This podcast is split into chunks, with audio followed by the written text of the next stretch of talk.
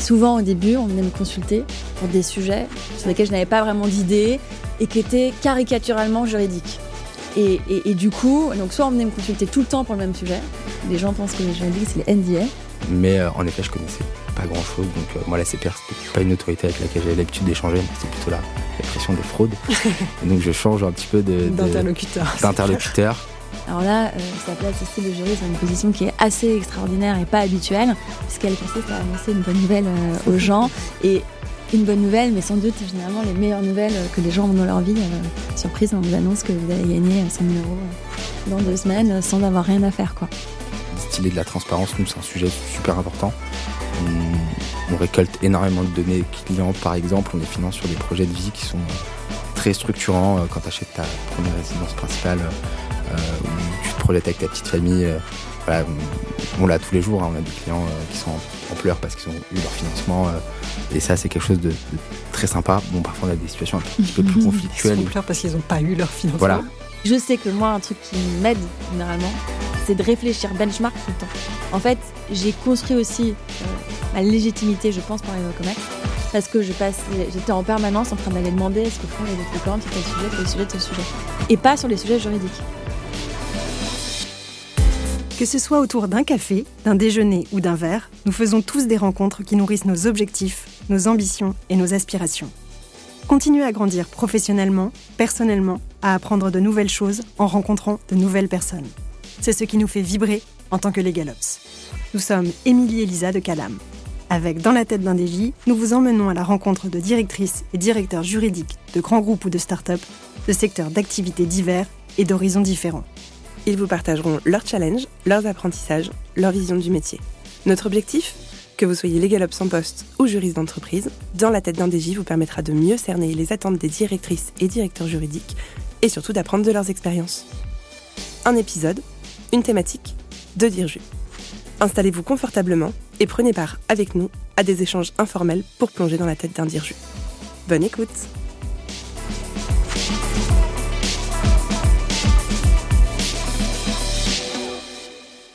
Alors j'ai une première question pour vous, euh, pas des moindres. Euh, pourquoi est-ce qu'on est venu vous chercher comme DJ initialement? Euh, C'est à moi de commencer? Bah, Tu peux commencer. Ok. Alors ce, que je, ce que je crois, c'est que donc, quand, quand j'ai été contactée par Conto, en fait ils étaient en train de créer la direction juridique, il n'y avait pas encore de, de département. Et le, le fondateur recherchait un profil qui correspondait pas mal au mien à ce moment-là, puisque les, les, les, critères qui semblaient compter pour lui, même si bon, parfois euh, il y a les critères et la réalité, mais les critères qui, semblaient compter pour lui, c'était le, le, le, double cursus euh, école de commerce et droit lui-même étant euh, issu d'HEC, donc du coup, euh, j'imagine que le, moi, ayant fait HEC, il y a un lien aussi avec les, les deux écoles et parfois ça, mm. ça facilite le, recrutement. Donc du coup, ce, ce, je trouve cette double casquette, je crois, était un point important parce que euh, justement, il voulait un, une direction juridique qui soit euh, bah, pragmatique, orientée business et pas trop technique. Mm-hmm. Euh, le deuxième euh, point, c'est qu'il voulait que euh, la personne ait travaillé en tant qu'avocate. Le fait d'avoir été uniquement juriste n'était pas le profil qu'il privilégiait. Et je crois qu'il avait en tête aussi avocat dans un gros cabinet et, si possible, dans une spécialité comme le MNA. Donc bon, moi j'avais travaillé en MNA dans des cabinets américains, donc ça cochait aussi la case. Et le, troisième critère, c'est que euh, il voulait pas quelqu'un qui sortait euh, tout juste des cabinets, mais qui avait aussi eu une expérience en scale-up, euh, parce qu'évidemment, c'est pas quand même, euh, c'est quand même pas le, tout à fait le même métier. Et donc moi, j'avais une expérience en scale-up chez Ledger, et en plus, Ledger était une fintech. Donc en fait, du point de vue du, disons, du persona, je cochais les trois principaux critères. Et puis ensuite, euh, bah, évidemment, il y a la question euh, du fit. Euh, et là-dessus, bah, c'est plus dur de, m'exprimer, mais voilà, je crois qu'il cherchait quelqu'un qui avait envie de, développer, de construire une équipe, qui n'avait pas forcément peur du, de, de, partir d'une page blanche et qui réussirait à, travailler au rythme et à s'engager pour, pour satisfaire l'ambition de, de Conto. Donc super boulot des RH qui t'ont sourcé Et pour Alors c'est pas les totalement les RH qui m'ont sourcé, c'est c'est une connaissance indirecte euh, du, euh, du fondateur, euh, mais effectivement, euh, je pense que ce qui a facilité euh, le recrutement, c'est que je cochais les trois cases principales euh, double cursus école de commerce euh, droit, euh, une expérience en cabinet d'avocat international en M&A suffisamment longue et euh, une expérience euh, en scale-up et alors en fintech c'était encore euh, mieux. Le mouton à cinq pattes, quoi. Mm. Est-ce que c'était aussi bélier à son Gémeaux ou c'est plus difficile à trouver Plus difficile à trouver. Et toi, Kader Euh, bah moi, c'est un petit peu particulier parce que du coup, euh, c'était un poste de juriste unique de base. Et, euh, c'est du coup chez Preto une boîte qui, qui commençait à réfléchir à avoir un, juriste en interne pour faire le relais, en gros, entre les cabinets d'avocats présents et, et, les opérationnels en interne. Pareil, alors moi, j'étais coopté. Donc, j'ai un ami qui bosse là-bas, qui bosse toujours là-bas d'ailleurs. J'ai vu le poste, il me dit, bah, écoute, ton entreprise recrute, surtout, vous l'avez dit quelques mois avant, comment se fait-il qu'il n'y ait pas de juridique chez, chez Preto Il m'a dit, bah, écoute, j'ai posé la question, on m'a dit que bah, pour l'instant, pas de sujet, euh, pas nécessaire. Et donc, Alors que c'est ce- faux, comme chacun sait. c'est faux comme chacun sait. Et je me suis dit bon bah ok, pas nécessaire. Six mois plus tard, euh, une annonce euh, était était postée. je lui ai posé la question. Il m'a dit bah écoute, postule pas pour l'instant. Je regarde et je reviens vers toi. Donc il m'a coopté. J'ai eu la chance de passer les entretiens, etc. sur l'annonce, bien évidemment. pareil, mouton à cinq pattes, un petit peu, des expériences un petit peu partout. euh, C'était pas vraiment un prérequis du coup euh, d'être passé par un cabinet d'avocats parce que moi je l'ai pas fait. Et, euh, ce qui a fait la différence selon moi, c'était structurer un service juridique. Moi, je l'avais fait en temps numéro 2 dans une petite boîte, ça avait plutôt bien marché. On a eu une prise de participation d'un gros groupe qui a été qui a été faite par la suite. Et j'avais cette envie-là de bah, confronter un petit peu ces, ces acquis-là et monter mon propre pôle juridique avec mes valeurs, avec de l'ambition. Et, euh, et ça, c'est quelque chose qui m'a été. Enfin, ils m'ont un peu donné les clés. Ils m'ont dit bon, bah voilà, euh, voilà les sujets sur lesquels on t'attend. Fais un petit peu comme tu l'entends, euh, tiens-nous au courant et n'hésite pas à être innovant, euh, à être proactif, à prendre les sujets. voilà, tu as un grand boulevard devant toi, prends les sujets. et, S'il y a besoin de recruter, on recrutera. Donc, j'ai commencé en tant que juriste unique au début. C'était très difficile. Mais, mais voilà, aujourd'hui, j'ai une petite équipe et donc, donc ça se passe plutôt bien. Autre point super important, je pense qu'il y avait aussi dans ma précédente activité un gros volet où du coup euh, euh, lié au B2B. Il y avait un gros aspect, on avait un réseau d'indépendants qui était assez, assez conséquent et il y avait ce projet-là qui germait euh, chez nos cofondateurs depuis longtemps de lancer une nouvelle activité en B2B. Et c'est ce qui a un peu fait la différence. Je l'avais vu en entretien avec le cofondateur justement, qui m'avait dit, bon bah voilà, on aura des sujets forcément, des sujets qu'on n'a pas vus pour l'instant. C'est quelque chose qu'on ne connaît pas. Parle-moi un petit peu de cette expérience que tu as eue, quels sont les, les pièges que tu as pu euh, y déceler, comment tu as pu euh, réagir à tout ça, quels sont les bons réflexes euh, à tirer? Et je pense que ma réponse a su euh, un peu le satisfaire. Et ensuite, c'est un petit peu au fil de l'eau, euh, après ma prise de poste, où, euh, où le sujet s'est posé de monter un vrai pôle juridique en interne, en regroupant, un petit peu toutes les, facettes du métier. Et, donc voilà, c'est un petit peu comme ça que ça s'est fait au fil de l'eau, étape par étape, jour après jour. Ok. Et du coup, selon, selon tous les deux, qu'est-ce qui fait d'un juriste un bon prétendant, une bonne prétendante à, ce poste de directeur, directrice juridique Alors, je pense que ça dépend euh, de la configuration de la direction juridique et puis aussi euh, de la culture de l'entreprise. Donc, euh, je pense qu'il y a plusieurs types de profils de directeurs juridiques et qu'ils ne sont pas tous adaptés à, à, du coup toutes les entreprises. Donc, c'est assez important que le recruteur, donc fondateur ou directeur financier ou, euh, ou aussi les, les RH soient assez euh, au clair sur ce qu'ils recherchent. Euh, et donc, je trouve que c'était le cas en fait quand j'ai rejoint Conto. Et d'ailleurs, c'est ce qui le prouve, c'est les critères assez précis que, que- qu'avait le fondateur en recherchant un juriste. Il avait déjà euh, en tête euh, une forme de direction juridique et un juriste. Évidemment, c'est euh, au directeur juridique de créer ensuite sa, sa Mhm. direction juridique, mais le recruteur, le fondateur, doit déjà euh, exprimer euh, ce qu'il recherche. Et euh, donc, je pense qu'il y a plusieurs types de directeurs juridiques. Il y a des directeurs juridiques qui sont plus euh, techniques. Il y a des directeurs juridiques qui sont plus opérationnels. Il y a des directeurs juridiques qui sont euh, plus managers. Des directeurs juridiques qui sont très euh, stratégiques. Et, euh, et, et, et par ailleurs, il y a aussi euh, différents types de scopes pour les directions juridiques. Je pense que si on, on pose la question de savoir euh, qu'est-ce qu'il y a dans ton scope à une dizaine de directeurs juridiques, on aura dix réponses, réponses différentes. différentes. Euh, Il y a des directeurs juridiques qui sont aussi euh, des PO, euh, ce qui peut avoir du sens dans des boîtes où la data est un enjeu clé. Il y a des directeurs juridiques qui sont aussi euh, directeurs compliance, euh, regulatory. dans des entreprises qui sont régulées. Et il y a des directeurs juridiques qui sont plutôt issus du M&A et en fait qui occupent 50% au moins de leur activité avec du M&A dans des boîtes qui font la croissance externe. Et je pense que c'est des profils complètement différents. Mhm. Donc euh, voilà, et, par ailleurs, il y a des directeurs juridiques aussi qui évoluent vers des postes plus de secrétariat général et qui sont capables euh, aussi d'aller euh, vers des scopes un peu connexes à la direction juridique, comme parfois les RH, parfois la finance, parfois les affaires publiques, parfois la RSE. et donc, effectivement, en fonction de ce qu'on recherche, il y a plusieurs profils qui, qui, fonctionnent. Par rapport à, à, ce que Conto recherchait à ce moment-là et la situation de Conto, il y avait euh, en fait euh, donc pas de direction juridique. Donc je pense que un des critères c'était euh, un esprit un minimum entrepreneurial avec la capacité à construire une roadmap en partant de rien. C'était une direction juridique qui reportait au fondateur.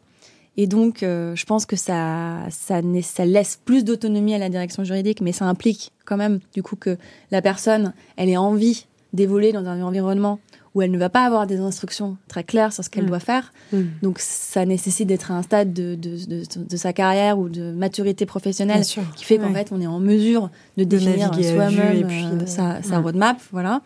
Et puis, Conto était une entreprise qui était euh, en hyper croissance et, euh, et donc c'était assez écrit qu'il allait falloir recruter pas mal. Et donc, il fallait, je pense, une personne qui avait envie de sortir des aspects purement techniques et opérationnels assez vite pour consacrer une partie de son temps à, du management. Donc là, je pense que c'était le cas, c'était le, ce qu'il fallait pour Conto, mais je pense que ça peut être euh, très différent dans d'autres types d'entreprises. Toi, c'était clair que tu allais devoir embaucher une équipe. C'était le, effectivement le, le, Conto était vraiment en hypercroissance. Le fait de pas avoir du tout de direction juridique était euh, était déjà, enfin, commençait à être un peu euh, problématique. Et donc, euh, on voyait bien qu'il y allait avoir euh, du recrutement assez rapidement et potentiellement de façon assez euh, conséquente. Voilà. Pour recontextualiser, c'était quand? C'était début 2019. 2019. Et peut-être un autre truc du fait aussi de, de, de, de reporter voilà, un fondateur. En fait, il faut, pour que le profil fonctionne, il faut que ce soit une personne en fait, avec, qui est à l'aise sur un certain nombre de sujets qui sont des sujets que le fondateur aime. Parce que sinon, en fait, la confiance va pas euh, s'établir et la distance va s'instaurer euh, entre euh, son, fondateur, enfin ou le, CEO et le directeur juridique.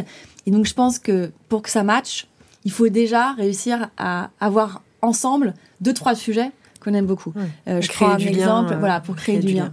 Et clairement, bon, moi, mon, mon, mon, mon CEO, si mon sujet de prédilection était euh, le RGPD, par exemple, j'aurais eu plus de mal à établir euh, un lien. Parce que c'était pas le sien. parce que c'était pas le sien et ça serait jamais devenu euh, vraiment le mm. sien. Là, en l'occurrence, le fait d'avoir fait du M&A, alors que bah, pour lui, le M&A était quelque chose qui était envisageable chez Conto, c'était un sujet de discussion qui pouvait créer du lien. Un autre sujet assez classique et qui marche bien dans les startups, et souvent je recommande à des gens quand ils sont en phase d'entretien, c'est de devenir assez expert sur le sujet de BSPCE parce qu'en fait, c'est un sujet qui intéresse énormément les fondateurs, parce que bah, c'est leur euh, capital, parce que ça touche euh, euh, au recrutement, à la motivation et à la rétention des salariés, ce qui est quand même le nerf de la guerre dans une startup où on sait qu'il y a beaucoup de problèmes de recrutement.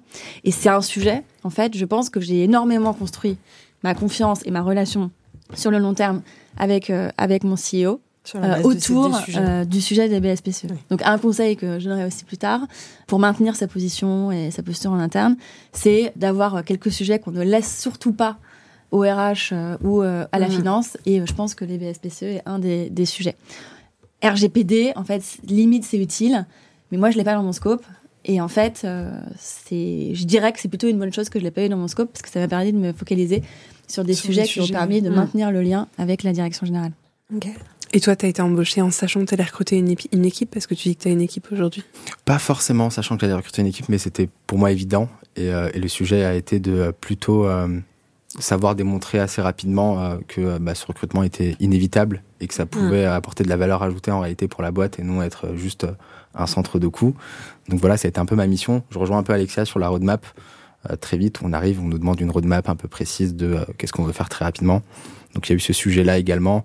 Après, moi, également sur mon cœur métier, un petit peu la partie regulatory compliance, ça a été un sujet et je voulais absolument conserver en réalité cette casquette-là et, ces sujets-là dans mon périmètre. Et donc, on m'a laissé ces sujets. Il y avait personne qui les prenait. On, enfin, on avait un cabinet externe qui s'en occupait. Donc, c'est un peu ces sujets-là qui m'ont permis de, de mettre un pied, un pied dans des décisions, en tout cas dans des discussions un peu stratégiques. Ce qui m'a surtout permis de, de me faire ma place en réalité, c'est surtout euh, un peu le contexte qui était un peu difficile euh, sur un secteur d'activité qui était euh, un petit peu chahuté où il a fallu être innovant sur l'aspect juridique.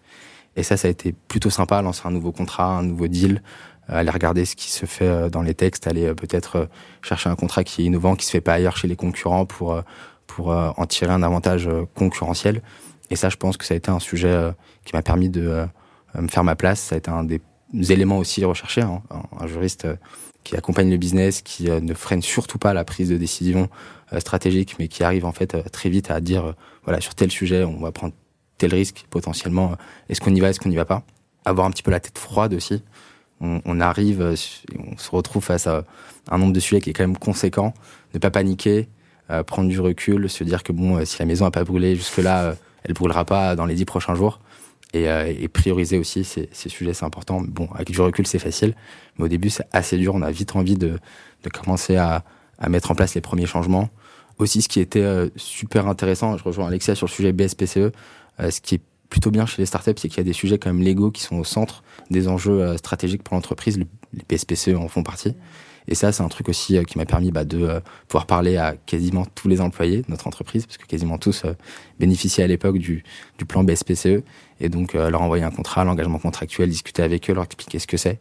Ça positionne le, le, responsable juridique, ou en tout cas le juriste, comme étant voilà quelqu'un qui touche à des sujets à fort impact et stratégique pour et les salariés et l'entreprise. Ouais, c'est vrai. Et souvent, la direction juridique, elle est un peu ils ont isolé sur un certain nombre de sujets. Et donc là, elle peut jouer un rôle qui est un peu plus proche de ce que les RH peuvent jouer parce que mhm. du coup, euh, on s'entretient avec tous les salariés, on forme tous les salariés, on a un lien avec tous les salariés au moment de la signature du contrat, au moment du départ. Et donc ça, ça renforce aussi euh, la, la, position du juriste. Donc en plus d'être un sujet qui intéresse les CEO et la direction générale, c'est en plus un sujet qui positionne le juriste vis-à-vis des salariés un peu différemment. Euh, qu'habituellement. Oui, c'est concret et tangible pour eux aussi. Et, et, ce qui peut en plus venir avec le sujet BSPCE, c'est le sujet, euh, le moment de la, la, la liquidité euh, offerte euh, à, à, des salariés via des opérations secondaires. Donc on permet soit pendant une levée de fonds, soit pendant une opération purement dédiée à ça, aux salariés d'exercer une partie de leur BSPCE et de les revendre. Alors là, ça place aussi le juriste dans une position qui est assez extraordinaire et pas habituelle, puisqu'elle consiste à annoncer une bonne nouvelle aux gens et une bonne nouvelle, mais sans doute généralement les meilleures nouvelles que les gens ont dans leur vie. Euh, surprise, on vous annonce que vous allez gagner 100 000 euros euh, dans deux semaines sans avoir rien à faire, quoi. Et du coup, c'est quand même aussi assez euh, jouissif et assez important pour le positionnement. Et donc, c'est vraiment des sujets. c'est vrai que quand, quand, quand certains juristes n'ont pas l'occasion de l'avoir dans leur scope, je trouve que c'est c'est évidemment un peu, un peu dommage. Alors, puisqu'on parlait de, des, des, angoisses des dix premiers jours, hein, quand on arrive et qu'on prend sa, sa position, euh, est-ce que vous vous souvenez de vos premiers jours, les sujets, les premiers sujets sur lesquels vous êtes attelés, ceux où vous avez dit on va, on va postponer, on va voir après? Est-ce que vous courriez partout? Est-ce que vous êtes assis? Est-ce que vous avez pris votre tête dans les mains? Que vous avez pleuré dix minutes. de solitude. Euh, Moi, j'ai plutôt pris ma tête dans les mains et je me suis dit bon, qu'est-ce que je fais là? Puisque je quittais une entreprise où j'étais euh, j'étais plutôt bien, j'avais passé cinq ans et, euh, et je connaissais tout le monde, tout roulait très bien et, euh, et, et ça fonctionnait plutôt pas mal. J'arrive dans une entreprise qui est plus grande, avec des ambitions qui sont plus conséquentes, avec des sujets levés de fonds et, une forte croissance en perspective. Et donc, ça repositionne un petit peu les enjeux de manière différente. Moi, ce que j'ai fait, le, le, réflexe que j'ai eu, c'est d'abord de prendre mes sujets à moi sur lesquels je suis très à l'aise parce que forcément, du coup, euh, il y a pas mal de sujets qu'on maîtrise pas, qu'on connaît pas encore parfaitement. Donc, euh, sur les sujets sur lesquels on se sent à l'aise, euh, agir directement, ça rassure. Ça permet également de pouvoir démontrer que voilà, sur les premiers jours, il y a un impact. J'ai eu aussi la chance, quand je suis arrivé, il y a une vacance un petit peu du pôle people, qui était dont la majorité des membres étaient en congé mat. Donc, il y a eu un sujet du coup de travailler avec la DRH de, du coup de transition sur des sujets je sais pas, euh, charte euh, télétravail, etc. Donc ça, c'est pas mal. C'est des choses qui te permettent un petit peu de prendre du recul et de prendre le pouls un petit peu de l'entreprise, de euh, t'accommoder également avec ses valeurs. Il y a un sujet valeur dans les startups qui est très très prégnant et on se rend compte très vite que si si ça matche pas avec les valeurs, je pense que voilà, on, est dans une entreprise dans laquelle on s'épanouira pas pleinement. Moi, j'ai eu la chance de voir ces valeurs-là dès le, dès le jour 1 et, et c'est des valeurs qui ont guidé un petit peu mes premiers jours chez Preto. Pareil, j'ai aussi eu la chance bah, d'être accompagné par euh, et le cofondateur du coup qui s'occupait du pôle finance parce que je suis rattaché au pôle finance et le et le head of finance de l'époque qui m'accompagnait sur mes sujets, qui me faisait comprendre que voilà il n'y avait pas d'urgence sur certains sujets, peut-être que il y a des sujets où on était un petit peu plus fragiles sur lesquels il fallait s'y atteler. Et un petit peu ces réflexes aussi de d'ingénieur, un petit peu de, de, de chargé de mission en, en produit ou voilà faire une roadmap, donner de la visibilité aux, à ces différents, enfin, aux différents opérationnels, aux personnes avec qui on travaille. Il y a tout un côté également de euh, voilà, le juriste travaille souvent en sous-marin, euh, de manière complètement isolée, cloisonnée, parfois même silotée. C'est beaucoup moins le cas en startup. Ça va très vite. On est, sollicité, on est sollicité euh, par des sales, on est sollicité par des personnes côté tech sur des sujets très pointus. Savoir leur dire voilà sur ce sujet pas à l'aise, je peux te faire un, un début de réponse, mais si mhm. tu veux que je creuse et que je te donne une réponse vraiment aboutie, il me faut du temps. Et ça permet bah, de parler un petit peu avec tout le monde je pense que sur les premiers jours, ce qui est important, c'est de prendre le temps de euh, ne pas les mettre, enfin, ne pas mettre les mains dans le cambouis directement, débroussailler, apprendre à connaître l'entreprise, apprendre également à connaître qui est qui dans la qui est qui dans la boîte, qui peut t'aider, qui peut euh, t'apporter des réponses peut-être euh, parfois hors hors cadre professionnel de type ok ça se passe mal avec tel service sur tel sujet, peut-être qu'il faut y aller peut-être un petit peu mollo ou, euh, ou au contraire ça passe très bien avec ce pôle-là, tu peux y aller, euh, ils vont, euh, ils ont du temps en ce moment, ils peuvent, ils peuvent t'aider sur ton sujet. Et ça c'est plutôt pas mal parce qu'on est sur des entreprises en règle générale qui sont qui, qui fonctionnent avec des effectifs et des personnes de très grande qualité, mais sous-dimensionnées par rapport aux enjeux, aux mhm. ambitions. Et donc on a très vite des personnes qui sont très très très très prises. Et voilà, avoir une visibilité, avoir une vision long terme, ça permet de, de leur prendre du temps au bon moment euh, et, d'avoir un impact assez rapidement. Et toi, Alexia tes dix premiers jours? Alors moi, en fait, quand je suis arrivée chez Conto, je savais qu'il n'y avait pas de direction juridique puisque le but était de créer la direction juridique. Et en fait, euh, j'ai été surprise que je suis arrivée dans une boîte qui était euh, extrêmement bien structurée sur le plan juridique, très consciencieuse, très scolaire et en fait avec des process très robustes et des gens déjà assez acclimatés à la culture juridique, avec en plus un fondateur qui maîtrise et comprend tous les sujets juridiques. Donc je suis pas du tout arrivée, euh, à la différence de plein de directeurs juridiques quand ils racontent euh, leur début, dans un chaos. Je suis arrivée dans quelque chose qui était déjà euh, assez structuré, plutôt confortable. donc ça, c'était la bonne surprise. Après, il y avait quand même évidemment des choses à faire. Et dans la mesure où il n'y avait pas de département juridique, en fait, il n'y avait pas de scope du département juridique. Et donc, s'il existait en fait plein de process juridiques qui étaient gérés par d'autres équipes, il fallait en fait, je pense la première chose à faire, c'était définir quel allait être euh, le champ d'action de la fonction juridique et quel allait être ce qui allait rester en dehors et qui était déjà traité mhm. par d'autres équipes, soit des opérationnels, soit des RH, soit de la finance, soit de la compliance. Et euh, du coup, euh, c'était ça qui était assez intéressant. Et, et, je pense que ça a pas mal du coup jouer aussi sur euh, mon évolution chez Conto, hmm. c'est qu'en fait, euh, ma première mission a été de, choisir mon scope, de, définir hmm. le juridique en interne. Du coup, j'ai pu aussi le définir en fonction de ce que j'aimais bien, et j'ai pu aussi le définir en fonction de ce que je pensais être une façon stratégique et porteuse de euh, définir sa fonction. Et donc, ça m'a évité le risque classique de la direction juridique, qui est d'être cantonné à un rôle vraiment support sur un scope qu'on n'a pas spécialement choisi et qu'on ne maîtrise pas euh, complètement, et avec des difficultés pour se hisser à des niveaux plus stratégiques. Donc voilà. Après, je cache pas qu'en réalité, quand je suis arrivée euh, au début dans les discussions euh, opérationnelles, en fait, je ne comprenais absolument rien de ce qui été discuté, mais vraiment rien. Les gens me posaient des questions comme si c'était assez logique que ça rentre dans des sujets juridiques et comme si j'étais censée le comprendre. Et donc, sur le plan euh, technique et plus opérationnel, ça a été euh, là le, plus gros euh, challenge et ça a été difficile parce qu'en fait, j'étais pas suffisamment compétente quand je suis arrivée sur la partie réglementaire du métier, quoi. donc, mais bon, c'était un sujet très intéressant et donc je me suis formée. Mais ça a été ça, voilà, le, le, le gros, euh, le gros challenge. Et puis ensuite, après, euh, comme pas mal de, de, de directions juridiques, est venue assez vite la question de digitaliser les process, puisqu'on voit qu'on est seul et que même si on recrute, on va pas recruter 10 personnes du premier coup. Et donc, on voit bien qu'on a quand même une charge de travail, surtout dans une société en hypercroissance, qui augmente plus vite que notre propre capacité à, la traiter, à la traiter même si on progresse, même si on comprend mieux les sujets, même si on choisit un scope qui est plus restreint. Enfin, moi, il y a des sujets que j'ai pas pris. Et donc, euh, on voit bien que la solution, c'est quand même euh, de digitaliser. L'avantage d'être dans une boîte tech, c'est qu'en fait, euh, même si on veut pas voir que la solution, c'est ça, on, le voit, enfin, on le voit beaucoup plus facilement. On, ne risque pas de s'enfermer dans un truc où on voit pas. Mm. Que la solution c'est la digitalisation, puisque partout autour de nous, bah il y a des process, ça se digitalise, etc. Et donc ça fait partie du coup de tes premiers chantiers?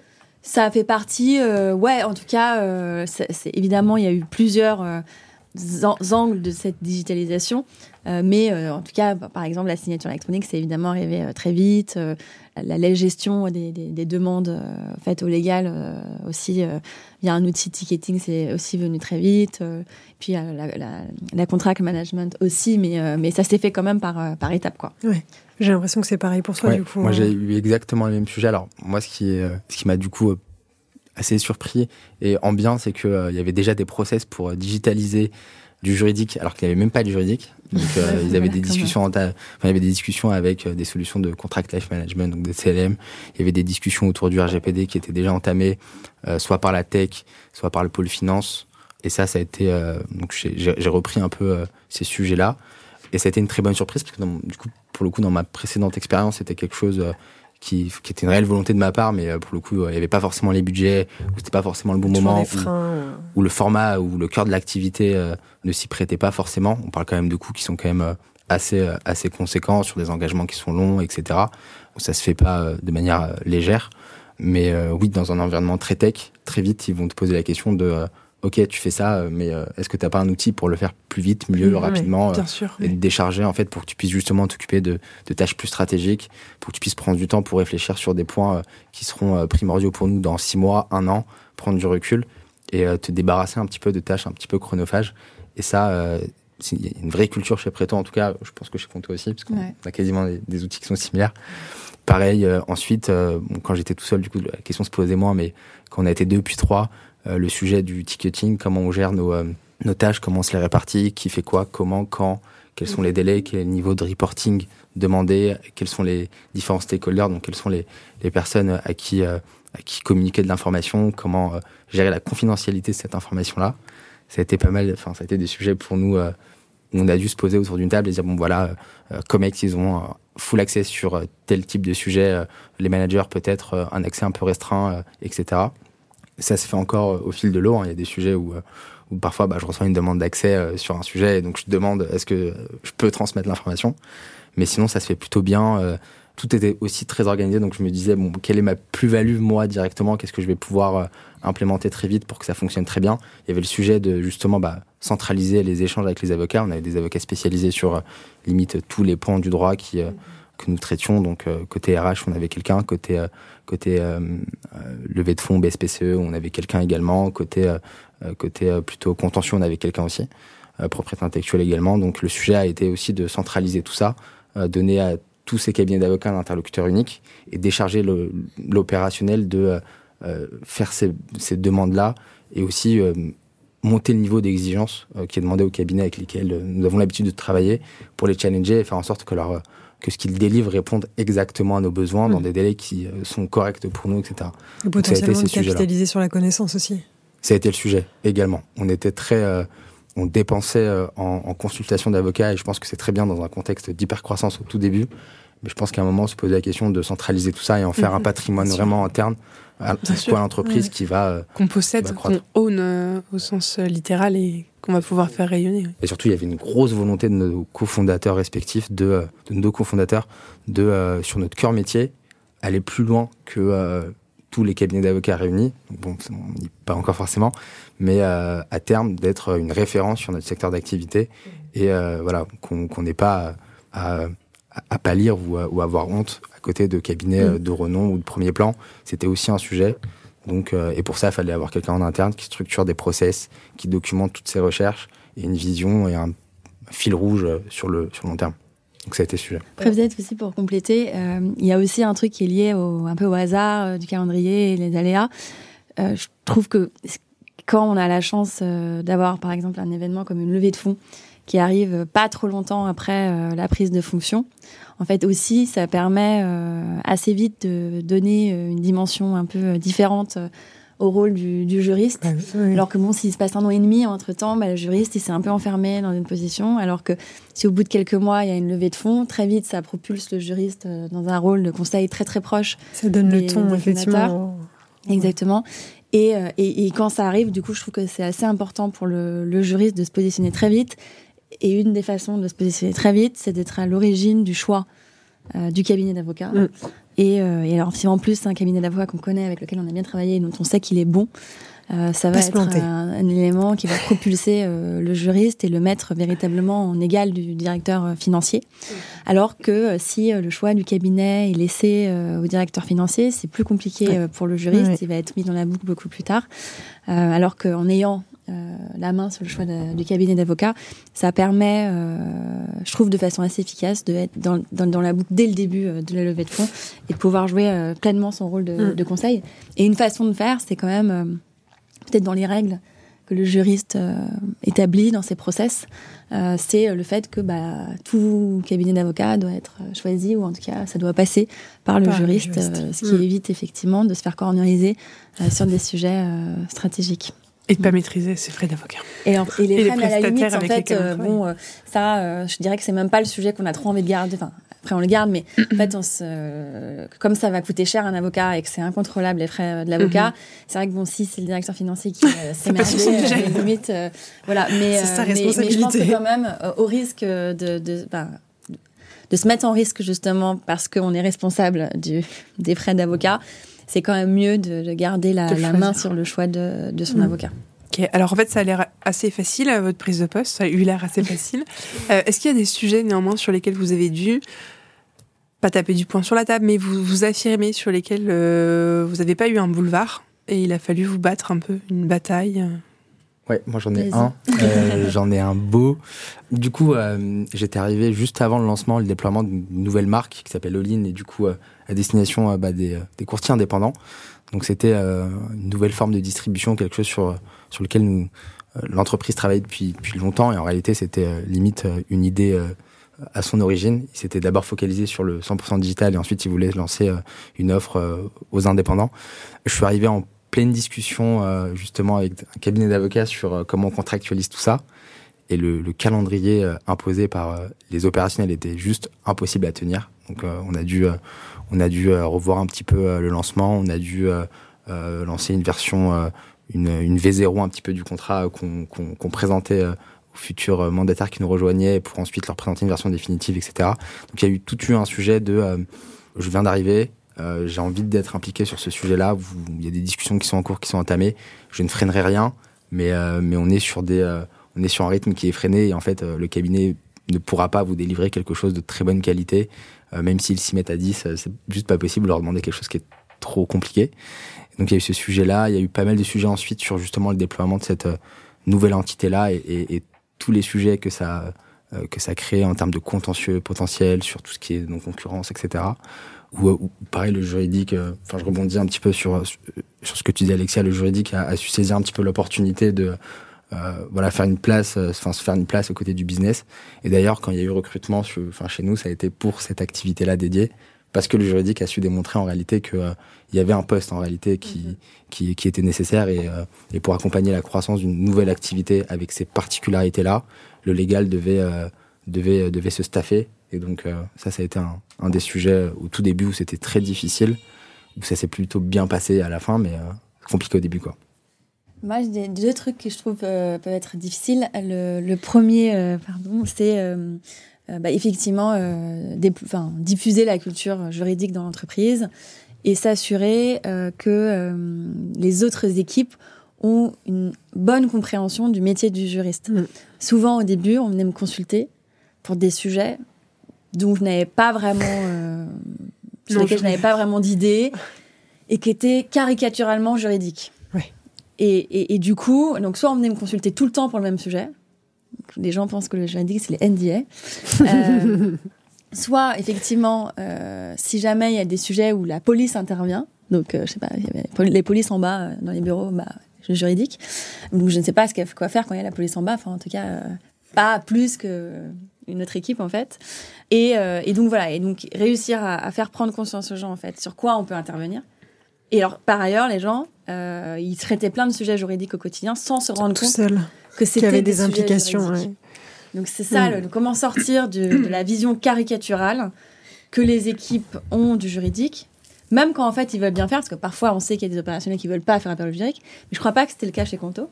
Mais c'était plutôt euh, le fait que euh, il, il réduisait le juridique à quelque chose de très caricatural et euh, il n'envisageait pas toutes les autres implications juridiques que ce qu'il faisait au quotidien pouvait avoir. Donc ça, c'est compliqué, c'est long à, traiter. Euh, c'est frustrant parce qu'en fait, euh, on découvre euh, les trucs après coup et ça rend dingue. et si en fait on, on se force pas à aller proactivement régler ce problème-là, on va vraiment être cantonné à un rôle super support. Et est-ce que tu as fait ce que nous on appelle euh, chez Calam la, en offre de service juridique, c'est-à-dire qu'est-ce qu'on, qui on est, on fait de la communication, qu'est-ce qu'on fait, qu'est-ce qu'on fait pas, mais avant de dire ce qu'on fait pas, il faut qu'on communique sur ce oui, qu'on fait, mais comment je, on le je fait? Je savais pas le faire. Enfin, c'est-à-dire que maintenant, et puis maintenant qu'on vous connaît, et puis maintenant que mon équipe s'est dé développée, et puis maintenant que j'ai échangé avec aussi des directeurs juridiques, Mmh. oui, c'est ce qu'on commence à faire. Ah oui, Mais en fait, ça faisait pas partie euh, de mes réflexes euh, au début. d'accord. Euh, mais effectivement, c'est tout à fait ce qu'il faut faire. Et donc, moi, j'ai mis un peu de temps à le faire parce que je l'ai appris sur le tard. Mais aujourd'hui, si c'était à refaire, effectivement, euh, je ferais exactement euh, ce que propose, euh, ce que propose Calam. Aussi parce que tu es dans le rush quand tu arrives et Ouais. que t'as pas forcément la bonne personne Ouais. pour le prendre le temps de construire ta value propre, ton mission statement, etc. Et que c'est peut-être quelque chose que tu fais plus quand tu es dans le run après. Ouais, Voilà. exactement.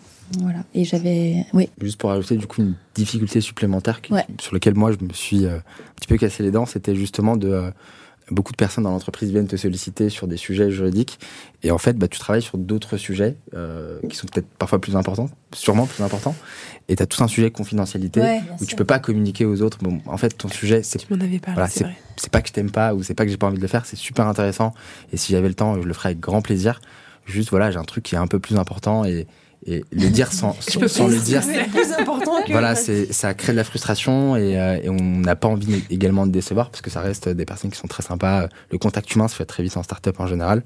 Et donc tu te dis bon, euh, je vais essayer de, de l'aider, je vais me prendre un petit peu de temps et, et c'est là où tu rentres dans un engrenage parce que du Mm. coup, surtout les sales, les sales ont Ouais. une proportion à Tu donnes un doigt, ils prennent un bras. voilà, c'est ça. Ils sont très sympas par ailleurs. Mais, euh, mais voilà, leur donner de la visibilité sur ce qu'on fait réellement, bah, ça passe par un sujet de communication. Bah, chez nous, Préto, on est en train de déployer ça. C'est encore en, en- voilà, c'est en train de germer. On est en train de, de chercher le ton, on est en train de chercher euh, la cadence, à qui on communique, comment on communique. Euh, est-ce qu'on est sur un sujet où on va communiquer de manière un peu décalée ou est-ce qu'on va communiquer de manière plus sérieuse? Euh, Est-ce qu'on le fera de manière récurrente tous les mois ou est-ce qu'on le fera à l'occasion euh, euh, de Monthly? Est-ce qu'on le fera à direction des équipes? Par exemple, se pose la question de est-ce qu'on communique aux sales euh, dans leur business meeting un petit peu mensuel ou, ou, ou, ou un petit peu toutes les semaines? Euh, Voilà les sujets juridiques que vous avez de notre côté, voilà sur, les quoi, sur quoi on n'est pas content, voilà sur quoi on souhaiterait vous accompagner. Et euh, on est là, vous pouvez venir nous voir, mais pas pour ça, plus Mm. pour ça. Voilà, c'est des choses qui, je pense, se font euh, au fur et à mesure de, la création d'une direction juridique avec une certaine maturité mais c'est quelque chose de difficile au début de voilà, devoir expliquer qu'on peut pas tout faire, qu'on choisit les sujets et que parfois c'est même pas nous qui choisissons les sujets. On a on a un calendrier qui euh, parfois nous est imposé et parfois on dépriorise des sujets parce que euh, le CEO te demande quelque chose qui est important ou un membre du Comex te, euh, te met sur un dossier qui euh, qui nécessite une intervention de ta part euh, quasi immédiate. Donc c'est un peu euh, c'est un peu une des difficultés que j'ai rencontrées et sur lesquelles euh, on travaille toujours quoi. Et moi, la deuxième grosse difficulté, mais je pense que je l'ai pas encore totalement euh, euh, résolue, c'est euh, c'est réussir à fixer euh, ces euh, OKR, enfin Objective and Key Results, euh, de la même manière en fait que les autres équipes. Et je trouve quand même, alors je sais pas si c'est parce que je suis pas encore, euh, enfin je suis trop fermée, mais je trouve quand même que c'est plus dur que Oui. pour d'autres équipes. C'était quelque chose qui était déjà en place pour les autres équipes. En fait, les euh, les on fait, en fait chaque, euh, chaque membre du COMEX, Mm. euh, pour son équipe, euh, fixe ses OKR euh, de telle sorte qu'ils permettent de répondre aux OKR au niveau de, de l'entreprise. l'entreprise. Ouais. Avec euh, il construit son OKR cockpit euh, pour suivre euh, fa- façon chiffrée hein, l'évolution euh, de ses performances euh, sur ses key Ouais. results. C'est un vrai sujet pour les directions je trouve que. C'est quand même, euh, même si voilà, je fais l'effort et je suis contente d'avoir à faire l'effort, et je travaille avec mon équipe et je leur demande aussi de faire l'effort rien que pour l'exercice. Mm. Mais au final, même quand on arrive à établir des OKR, au fond de moi, je me dis qu'ils sont un tout petit peu euh, bullshit et qu'en Ouais. fait, je les crée de façon artificielle et que c'est pas vraiment ça Pour répondre qui va à... permettre de traquer la vraie qualité de mon travail, quoi. Et donc, il y a ce truc un, un peu à deux vitesses qui se crée, où j'arrive un peu artificiellement à faire des OKR avec des chiffres. 85% des contrats font ci, font ça, Oui. machin. 50% euh, du risque euh, est réduit, ou je sais pas. Et en même temps, je les, je les, je les, je les établis, je les rends visibles, et en même temps, je sais qu'au fond de moi, la performance de ma direction juridique, c'est pas totalement euh, C'est pas qu'une question, de- c'est pas qu'une question de plus chiffre malheureusement en fait. Enfin, plus, Ouais. je sais pas, plus qualitatif. enfin, Intangible. Ouais. Ouais, pour les OKR, nous, on a exactement le même fonctionnement. Et, euh, et moi, la difficulté que j'ai sur les OKR, du coup, qui est un fonctionnement bah, un peu trimestriel, c'est que euh, justement nos sujets, pour, euh, pour s'assurer en réalité que, que les objectifs soient atteints, c'est des sujets qui vont parfois plus loin en réalité que le trimestre. Et voilà, c'est difficile de découper parfois, par exemple, exemple tout simple, nous, on a eu le être conforme pour un contrôle de la CNIL. c'est pas en un trimestre que tu euh, Non. Mais ça, une pour nous ça à 100%. rentrerait pas dans un OKR. Parce qu'en Ouais. fait, c'est pas chiffré. Donc, du coup, l'objectif, ce serait d'être conforme. Mais derrière, Le key Donc, c'est quoi results. C'est 100% des Mm. règles sont Pareil. satisfaites, mais en Mm. même temps, c'est jamais 100% des règles et on n'a pas besoin que 100% des règles soient satisfaites pour qu'on soit euh, complet avec NIL. Donc, quel, quel pourcentage tu fixes? Tu mets 75 et en fait, c'est complètement arbitraire. Et par ailleurs, tu sauras jamais calculer si c'est 75 ou quoi. Donc, du coup, le, le stade des objectifs, j'y arrive. Ouais. Mais la métrique, en fait. les elle- métriques, ouais. elles sont un peu absurdes. Ouais, et Ou ça- alors, généralement, on est, j'ai objectif ou, et projet. C'est-à-dire que j'arrive à identifier qu'on a un objectif et euh, derrière des projets qui vont être liés à l'objectif. Mais les projets, c'est pas les key results non plus. Mais il y a encore un échelon en dessous et qui- exactement. qui est effectivement difficile, le plus difficile à construire. Et ça, euh, alors est-ce que par exemple sur le contentieux, c'est peut-être là où c'est un peu plus facile. Donc est-ce que ça a du sens de dire que euh, on va euh, réduire 50% de l'exposition sur les contentieux de ce type-là Mais en fait, c'est c'est c'est pas c'est pas non plus incroyablement convaincant. Et, et ça marche un peu pour contentieux, mais alors pour contrat, ça marche quand même moins bien. Euh, Mais est-ce que tes cofondateurs sont satisfaits avec les, les key results que tu poses? Bah du coup, ils les regardent pas vraiment. Et du Mais coup, ils te les demandent néanmoins. Oui, parce que, euh, enfin, ils vont pas dire tout le monde fait ses OKR sauf légal. euh. mais euh, et, et par ailleurs, j'ai un peu le même problème avec affaires publiques, qui est aussi qui est un des un des trucs dans mon scope. Euh, bah là, euh, c'est quoi? C'est euh, deux lois qui ne passent pas et qui auraient pu passer, et qui auraient été euh, pas favorables, ou à l'inverse. Euh, Trois évolutions réglementaires favorables qu'on a, sur lesquelles on a poussé. Ouais, C'est très très objectif parce qu'en définitive, une des lois peut avoir un impact très très important sur l'activité de ta boîte, alors que l'autre pas. Et en définitive, donc, le gain que tu retires juste à une seule loi Bah, est voilà, plus important exactement. que les deux. Et en définitive, ton key result, il n'est pas atteint, alors que que tu as réussi à faire. euh, Exactement. Donc le truc, ça, c'est vraiment une difficulté que j'ai encore. Alors que je l'ai moins sur la partie RSE, par exemple, où euh, bah, réduire Bah, de c'est- 5% oui. ses émissions carbone euh, sur le scope 3 euh, d'ici la fin de l'année. Bon, normalement, on refait un carbon footprint assessment à la fin de l'année, donc on est C'est mesurable de- et c'est voilà. plus facilement. C'est toujours plus simple d'avoir euh, d'avoir des OKR qui sont euh, atteints ou non atteints avec la donnée qui vient de l'extérieur que de quelqu'un qui te Et dit ça, bah, voilà et ça. Ouais. Tu t'y es t'y es pas et quand c'est à nous de fixer notre propre euh, enfin nos propres objectifs et de fixer bah, du coup les, les chiffres qu'on atteint et comment on les calcule on se rend compte que parfois bah, c'est peut-être un peu euh, un peu biaisé Ouais. et qu'on n'est pas Et la donnée, du coup, pour pertinent. construire ces OKR, elle vient. de- C'est fin, pour, du coup, pour justifier ces key results, elle vient de quoi? Vous la tirez quoi? Sur de la vos partie outils juridique? Ouais, de vos outils de ticketing, de vos outils. Oui, ça peut être ça, mais encore une fois, comme je suis tellement pas convaincue pour l'instant sur les key results, euh, j'avoue que... Enfin voilà, je... je, je Parce que tous les deux, vous évoquiez le fait d'avoir mis en place un outil, de, un système de Ouais. ticketing, et par exemple, moi, à mon sens, ça fait énormément parler euh, l'activité, euh, ces outils-là, et ça mériterait d'être développé dans toutes les directions juridiques, parce qu'en fait, euh, ça, ça, ça traduit vraiment l'activité, le rapport aux opérationnels, l'atteinte de résultats, etc. Et donc, je, je trouve que c'est vraiment une, une très bonne base de travail euh, pour construire des KPI, des OKR, des key results, etc., que de se, de se baser sur un, un système de ticketing. Donc, si vous l'avez, c'est. Ouais, bien sûr. Mais du coup, euh, je sais pas si mon outil de ticketing il peut quand même refléter euh, mes key results parce que ça dépend comment il est construit. Si, si l'outil de ticketing a été construit en amont, en ayant en tête, ça. En tête. et c'est ce qu'on fait nous, c'est-à-dire qu'on construit les outils de, de saisine qui ont euh, qui intègrent à la base, on en avait parlé dans le cours de la Legal Ops Academy, en fait, qui intègrent tes objectifs. Mm. Euh, pour ta direction juridique. Du mm. coup, tu vas en amont aller chercher dans ton ticket d'entrée la bonne donnée pour venir ensuite justifier euh, de l'achievement de ton key result, de ton, de ton, de ton KPI. Mm. Mais c'est drôle parce que ce truc de, ticketing, moi je viens du milieu de l'IT, j'étais chez Dell avant, ça me semble hyper naturel. Et par ailleurs, c'est comme ça que dans toutes les boîtes on saisit l'IT, donc c'est quand même aussi naturel pour pas mal de personnes. L'application concrète à la direction juridique est hyper mal perçue. Et même, en, même en startup scale-up euh, ah hein. J'allais dire, dans les grands, grands groupes, ah, c'est toujours un no-go. C'est vrai Ouais, c'est un no-go. Mais même, même dans l'univers euh, startup scale-up, c'est pas, c'est pas une évidence. Et, euh, et moi, je me suis beaucoup entendu dire, ah bah, notre IT se, sert de Jira, par exemple. Moi, je veux surtout pas ça pour ma DJ. Alors qu'en fait, c'est un outil, mais formidable aussi pour la DJ. Donc, ouais. Parce que comment mesurer la, le nombre de sollicitations ou le taux d'activité de la direction juridique si mm. tu ne le mesures pas comme ça. Ça, nous, l'outil ticketing, il nous permet ça. Mhm. Mais, j'ai pas le lien encore entre ça, donc le, mon taux d'activité, 3000 mm. euh, euh, tickets traités, machin, avec euh, une partie sur l'Italie, la majorité sur la France. Exactement, la ventilation. du coup, là, ça te permet juste d'avoir un état des lieux de ton activité, mais pas ta performance, sauf qu'en fait, en fonction de ce que tu en fait, euh, enfin, institue dès la base de la création de ton ticket euh, et des questions que tu poses, et ben du coup, tu peux vraiment avoir des métriques sur non pas juste euh, l'état des lieux, le panorama de l'activité de la DJ, mais sur des justifier une création de poste, euh, justifier des, tickets à, valeur, à faible valeur ajoutée et donc du coup de faire du pushback en disant ça peut pas être pour nous, euh, justifier d'un besoin d'automatisation et de digitalisation. alors c'est vrai que c'est pas forcément des sujets en startup scale-up parce que souvent il y a un budget qui est possible, mais dans les gros groupes on sent que ça rame quand même pour avoir les budgets. Sauf que, en fait, ces métriques permettent vraiment d'aller justifier d'un objectif. Et à mon sens, du coup, l'outil de ticketing, il faut le construire en amont en ayant en tête ces objectifs-là et ça permet de construire vraiment des key results et des, des, KPI euh, la, pertinents. La difficulté avec tout ce qui est ticketing, c'est que bah, du coup, forcément, pour que ce, cet outil-là soit vraiment pertinent, il faut avoir anticipé les objectifs sur lesquels on se positionne. Et parfois, bah, il y a des changements, parfois il y a des mmh. objectifs un petit peu qui, mmh, qui apparaissent de nulle part et donc il faut refaire son outil, rajouter des lignes, rajouter euh, des points de data qui peuvent être pertinents.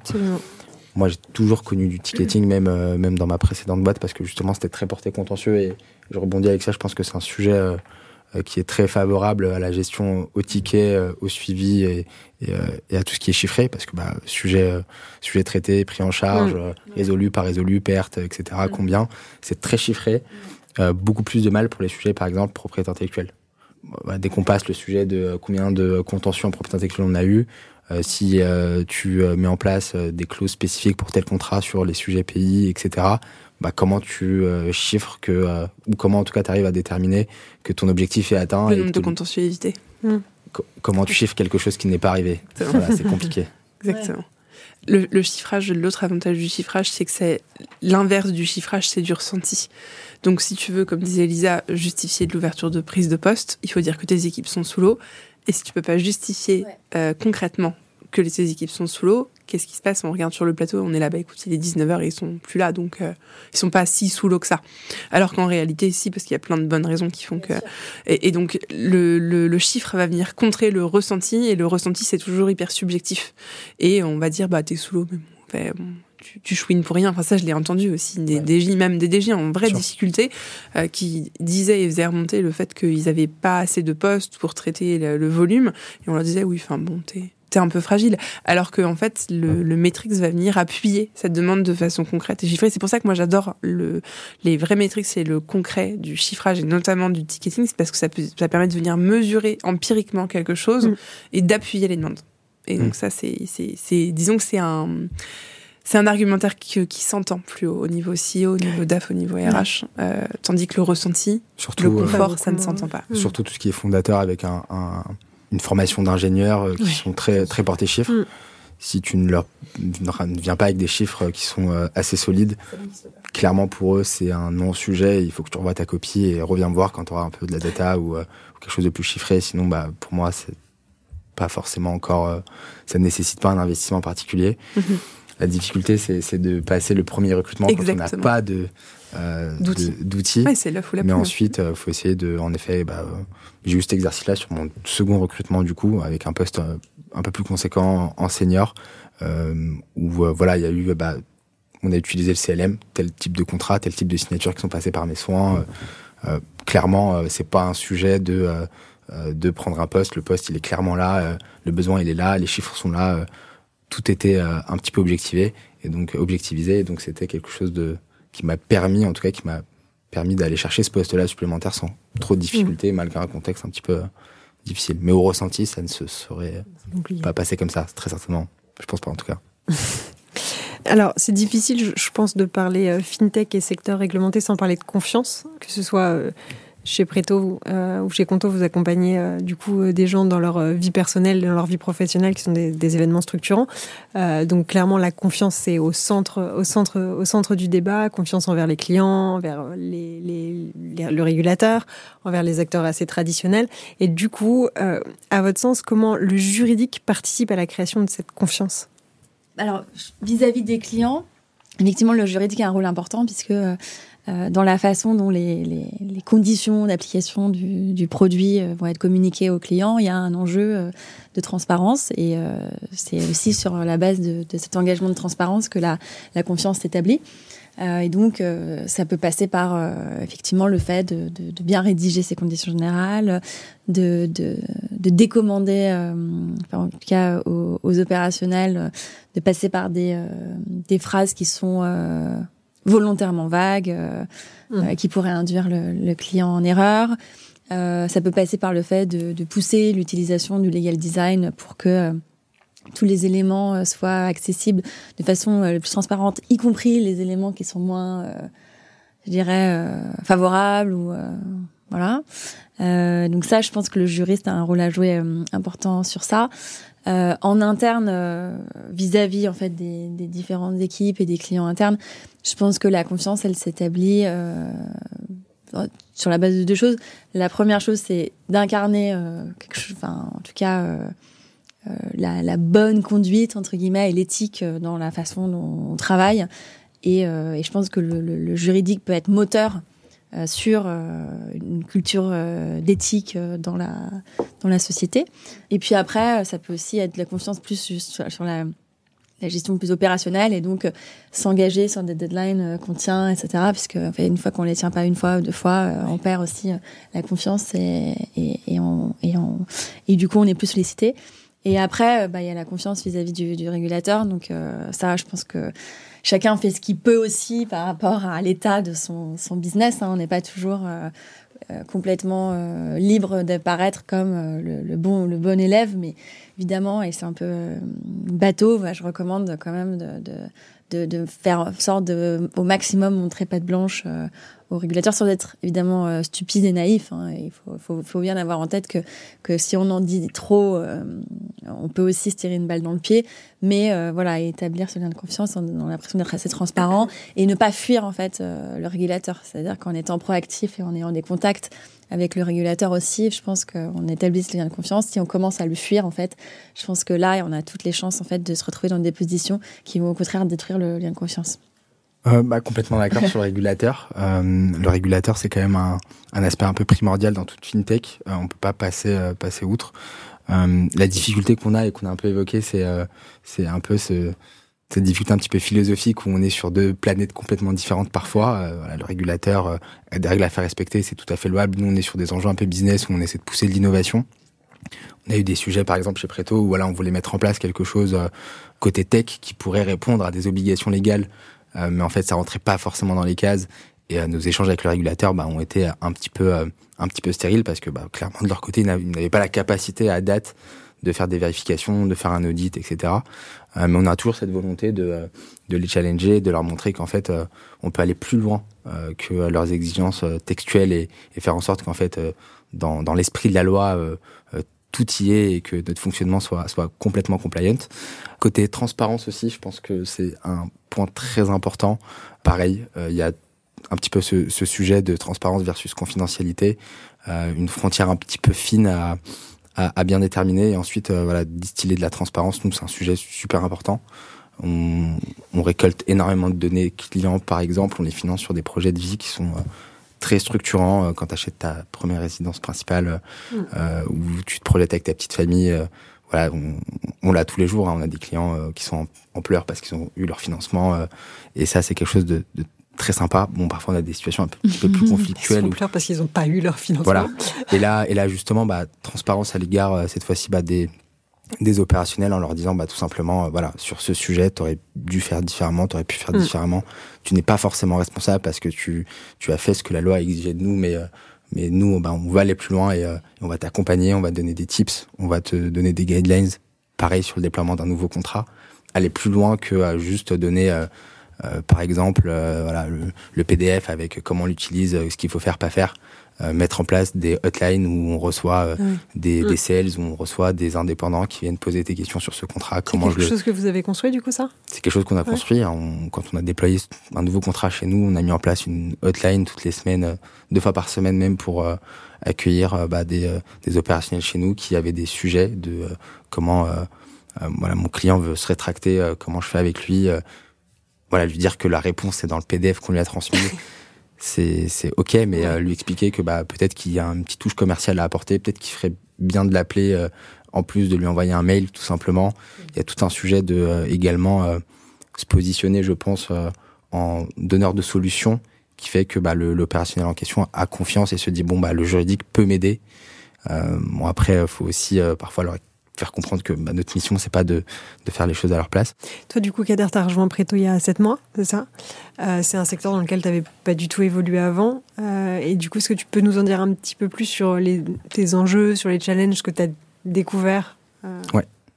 Ouais, c'est un secteur que je connaissais pas vraiment. Donc, moi, j'étais coopté. Du coup, j'avais la chance d'avoir un ami très proche qui y était depuis, euh, depuis quasiment un an et qui, euh, très corporate, m'en parlait à chaque fois que je le voyais. Donc, je commence à. Il l'avait vendu avant. Il l'avait plus que vendu. C'était euh, c'était euh, la plus belle boîte de la terre euh, et, et, il le pensait vraiment. Donc c'est ce qui a fait que j'ai rejoint cette entreprise. Est-ce qu'il était incentivé sur le recrutement des prochains? C'était pour ça. je pense qu'il était incentivé. C'est un très bon. Est-ce que l'endoctrinement a fonctionné aussi C'est un très bon ambassadeur. C'est un très bon ambassadeur. On appelle ça comme ça en RH. Voilà, c'est un bon ambassadeur. Donc voilà, c'était c'était ce sujet-là qui a fait que bah, je, je connaissais un petit peu, mais en effet, je connaissais pas grand chose. Donc, euh, moi, la CPR, c'était pas une autorité avec laquelle j'avais l'habitude d'échanger. Moi, c'est plutôt la répression des fraudes. et donc, je change un petit peu de, d'interlocuteur. D'interlocuteur. Euh, je change également un petit peu euh, d'environnement parce qu'on est dans un environnement ultra connecté avec beaucoup, beaucoup de, d'avocats. J'avais l'habitude d'échanger avec un ou deux conseils et puis, et puis on faisait tout nous-mêmes à la mano. là, c'est différent. Il y avait beaucoup de, il y avait beaucoup également de codes à apprendre. Euh, les outils. En termes d'outils, euh, on était sur euh, bah, Slack et compagnie. Ça, c'est ouais, mode de communication quasi instantané où, où tu es sollicité. Notion? Non, tu utilisais déjà ouais. Notion Non, j'utilisais pas Notion. Enfin, je connaissais Notion, parce que. Nous ne, sommes pas, nous ne sommes pas financés par Notion, mais qu'est-ce que c'est bien? Notion, c'est incroyable. Pour donner de la, de la, pour tout ce qui est transparence, pouvoir partager de l'information et pouvoir structurer également bah, son, son, service. Ouais. Tout notre pôle juridique est structuré sur Notion. Je sais pas chez toi. Voilà. Notion et Slack, c'est un peu le starter pack juridique des ouais. Hein, Surtout depuis que les deux ont créé une, ouais. une liaison où tu peux, euh, depuis euh, Slack, envoyer sur Notion et vice versa. C'est incroyable. Je revis depuis que ce truc-là existe. Donc, euh, non, ça a été, euh, ça a été difficile, mais, euh, mais c'était un challenge qui était, qui était, que je recherchais. En plus, moi, je cherchais un truc qui était dans un secteur d'activité qui devait être régulé, parce que pour le coup, c'est, ça reste un bon, un bon moyen d'être au cœur des décisions un petit peu stratégiques. Quand mmh. le secteur est régulé, bah, le juridique a une place autour de la table mmh. en général. Donc, euh, donc voilà, il y avait le secteur de la banque qui me plaisait plutôt bien. Euh, il y avait le secteur de l'immobilier qui me plaisait plutôt bien aussi. Et il y avait euh, cet esprit startup que je voulais absolument conserver. Et donc, bah, j'ai trouvé un peu mon mouton à cinq pattes à moi et, et je me suis accroché. Et puis voilà, ça se passe plutôt bien. Il y a beaucoup, beaucoup de challenges qui émergent et, on se rend compte très vite que bah, les premiers mois, en réalité, c'est des mois de découverte. mais, mais voilà, c'était difficile au début, mais mais avec de la bienveillance. Je pense que la bienveillance est un point important et être, euh, être accompagné aussi par, euh, par de bons interlocuteurs, des référents qui sont, euh, qui sont pertinents, qui aiment leur métier et être curieux, surtout être curieux, euh, ne pas hésiter à creuser sur des sujets qui sont pas forcément des sujets juridiques. Moi, je connaissais rien, par exemple, au courtage. J'ai découvert ce que c'était. Et euh, aujourd'hui, je trouve que c'est un métier passionnant avec des personnes qui le font depuis parfois des, des dizaines et des dizaines d'années. Euh, on apprend énormément à leur, à leur contact. Mais justement, le droit au service des, des sociétés régulées ou des, des services régulés, est-ce que c'est particulier par rapport à l'exercice du droit dans d'autres euh, entreprises? Et je dirais que ça peut faciliter effectivement euh, le positionnement de juriste, euh, puisqu'évidemment euh, les, les, les, enjeux réglementaires, mmh. ils vont être au centre. En fait, c'est des enjeux de vie ou de mort pour euh, pour la société, puisque si c'est réglementé, il y a une licence, et donc en fait, sans la licence, il n'y a plus rien. Donc effectivement, euh, bah, ça, ça, ça, positionne euh, l'équipe réglementaire, compliance, bah, au centre, au centre de la stratégie de l'entreprise. Et, et, en fait, les arguments qui sont du coup portés par, par cette direction font autorité. Alors que dans un secteur non régulé, les arguments juridiques font rarement autorité. Ils, ils comptent, euh, ils peuvent avoir euh, de l'importance, mais ils vont pas faire autorité par rapport à une décision euh, business. L'argument, bah, on peut perdre notre licence, là, c'est le seul qui fait vraiment autorité. Il y en a sans doute d'autres hein, au niveau juridique, mais j'en connais pas tant que ça d'autres. Ouais. donc évidemment, ça, ça, ça confère une posture un peu différente. Mais par exemple, me concernant, je ne traite pas les sujets réglementaires. Ils ne sont pas dans mon équipe. Et, euh, et, du coup, il a fallu construire euh, son positionnement. Alors, c'est différent que d'être dans une boîte non réglementée. C'est être dans une boîte réglementée, mais ne pas avoir euh, la partie régulatorée. Alors, qui, a, qui a cette ouais. Euh, Risque. D'accord. Et en fait, euh, bah, ça n'empêche pas la direction juridique de trouver des sujets. C'est peut-être moins naturel et il y a peut-être plus un challenge, mais en fait, peut-être que le fait d'avoir un challenge fait qu'on s'endort moins. Et en réalité, euh, c'est euh, possible. Enfin, le fait est qu'après euh, quatre ans, j'ai réussi à trouver des sujets qui, qui, qui, qui sont stratégiques pour Conto. Euh, mais qui ne sont pas les sujets euh, régulatoires. Et c'est quoi le profil du coup des gens qui sont dans l'équipe risque? Euh, C'est des juristes? C'est plutôt non, c'est plutôt des financiers, contrôle interne, ouais. euh, auditeurs, ouais. Ok. Financial security. Okay. Est-ce qu'il y a un intérêt Enfin, quel est l'intérêt pour toi Enfin, quel intérêt tu vois pour Conto d'avoir vraiment une une, une, partie compliance, en tout cas régulatorie, qui est, qui est indépendante? Est-ce que c'est un... Non, ça aurait pu, euh, ça aurait pu euh, se mêler. Alors, elle, elle, existait avant que j'arrive, puisque ouais. en fait, Conto était régulé, ouais, euh, donc ça aurait été plutôt l'inverse. C'est plutôt le juridique qui aurait pu du coup être dépendre, être, être rattaché. Euh, mais je pense que là encore, euh, c'était une vision assez différente euh, de la part du fondateur du juridique, avec un juridique qui allait être assez centré sur des sujets de gouvernance, sur des sujets de MNS, sur des sujets de mmh. levée de fonds, sur des sujets de BSPCE, mmh. et puis aussi bah, sur des sujets d'affaires publiques. Alors, et plus tard, c'est devenu sur des sujets impact, RSE. Oui, clairement, tu n'aurais pas eu la, la, possibilité que tu as eue de, de, de, donner le ton et de construire ta en fait, une autre comme, direction ouais. juridique. Mm. Euh, mais, mais évidemment, du coup, euh, la, la, le positionnement stratégique, il se défend d'autant plus ouais. qu'en réalité, il ne tient pas euh, à, à l'argument qui habituellement fait autorité, ouais. qui est la licence. mais, mais du coup, c'est ce que je trouve aussi intéressant. Euh, et, euh, et, ça n'enlève pas en fait l'intérêt euh, de ce qu'on fait puisque on est quand même, enfin en tout cas une partie de mon équipe et sans être l'équipe régulatory et en fait spécialisée quand même sur ces sujets-là. Je recrute des gens euh, qui éventuellement ont déjà travaillé à la CPR et ils travaillent en tandem avec l'équipe régulatory parce qu'il y a quand même des contrats à rédiger, il y a quand même des dossiers d'application à déposer, mmh. etc. Et évidemment, euh, la compétence qu'ils viennent la chercher chez voilà. Et, et, malgré tout, quand on fait un dossier de candidature pour une licence ou un agrément, etc., en fait, il faut avoir une connaissance un peu plus transversale euh, des sujets de l'entreprise qui mmh. impliquent des connaissances sur la structure juridique, mmh. la fiscalité, le corporate, la gouvernance, etc. Et donc, effectivement, sans avoir un juriste qui fait le lien avec l'équipe juridique, l'équipe régulatorée seule peut manquer de matière. Mmh. Okay. Donc, euh, je dirais que chez nous, l'équipe régulatorée, du coup, et, euh, assez technique. Mais évidemment, compte tenu euh, de l'enjeu du régulatory, est aussi euh, représenté au COMEX. Et du coup, là, tu parlais de, recruter des gens qui ont un profil, euh, voilà, qui ont travaillé à la CPR ou en tout cas qui ont une expérience dans ce domaine-là. Vous avez tous les deux construit une équipe. Euh, quels ont été vos critères de recrutement? Voilà, quelle la ligne conductrice?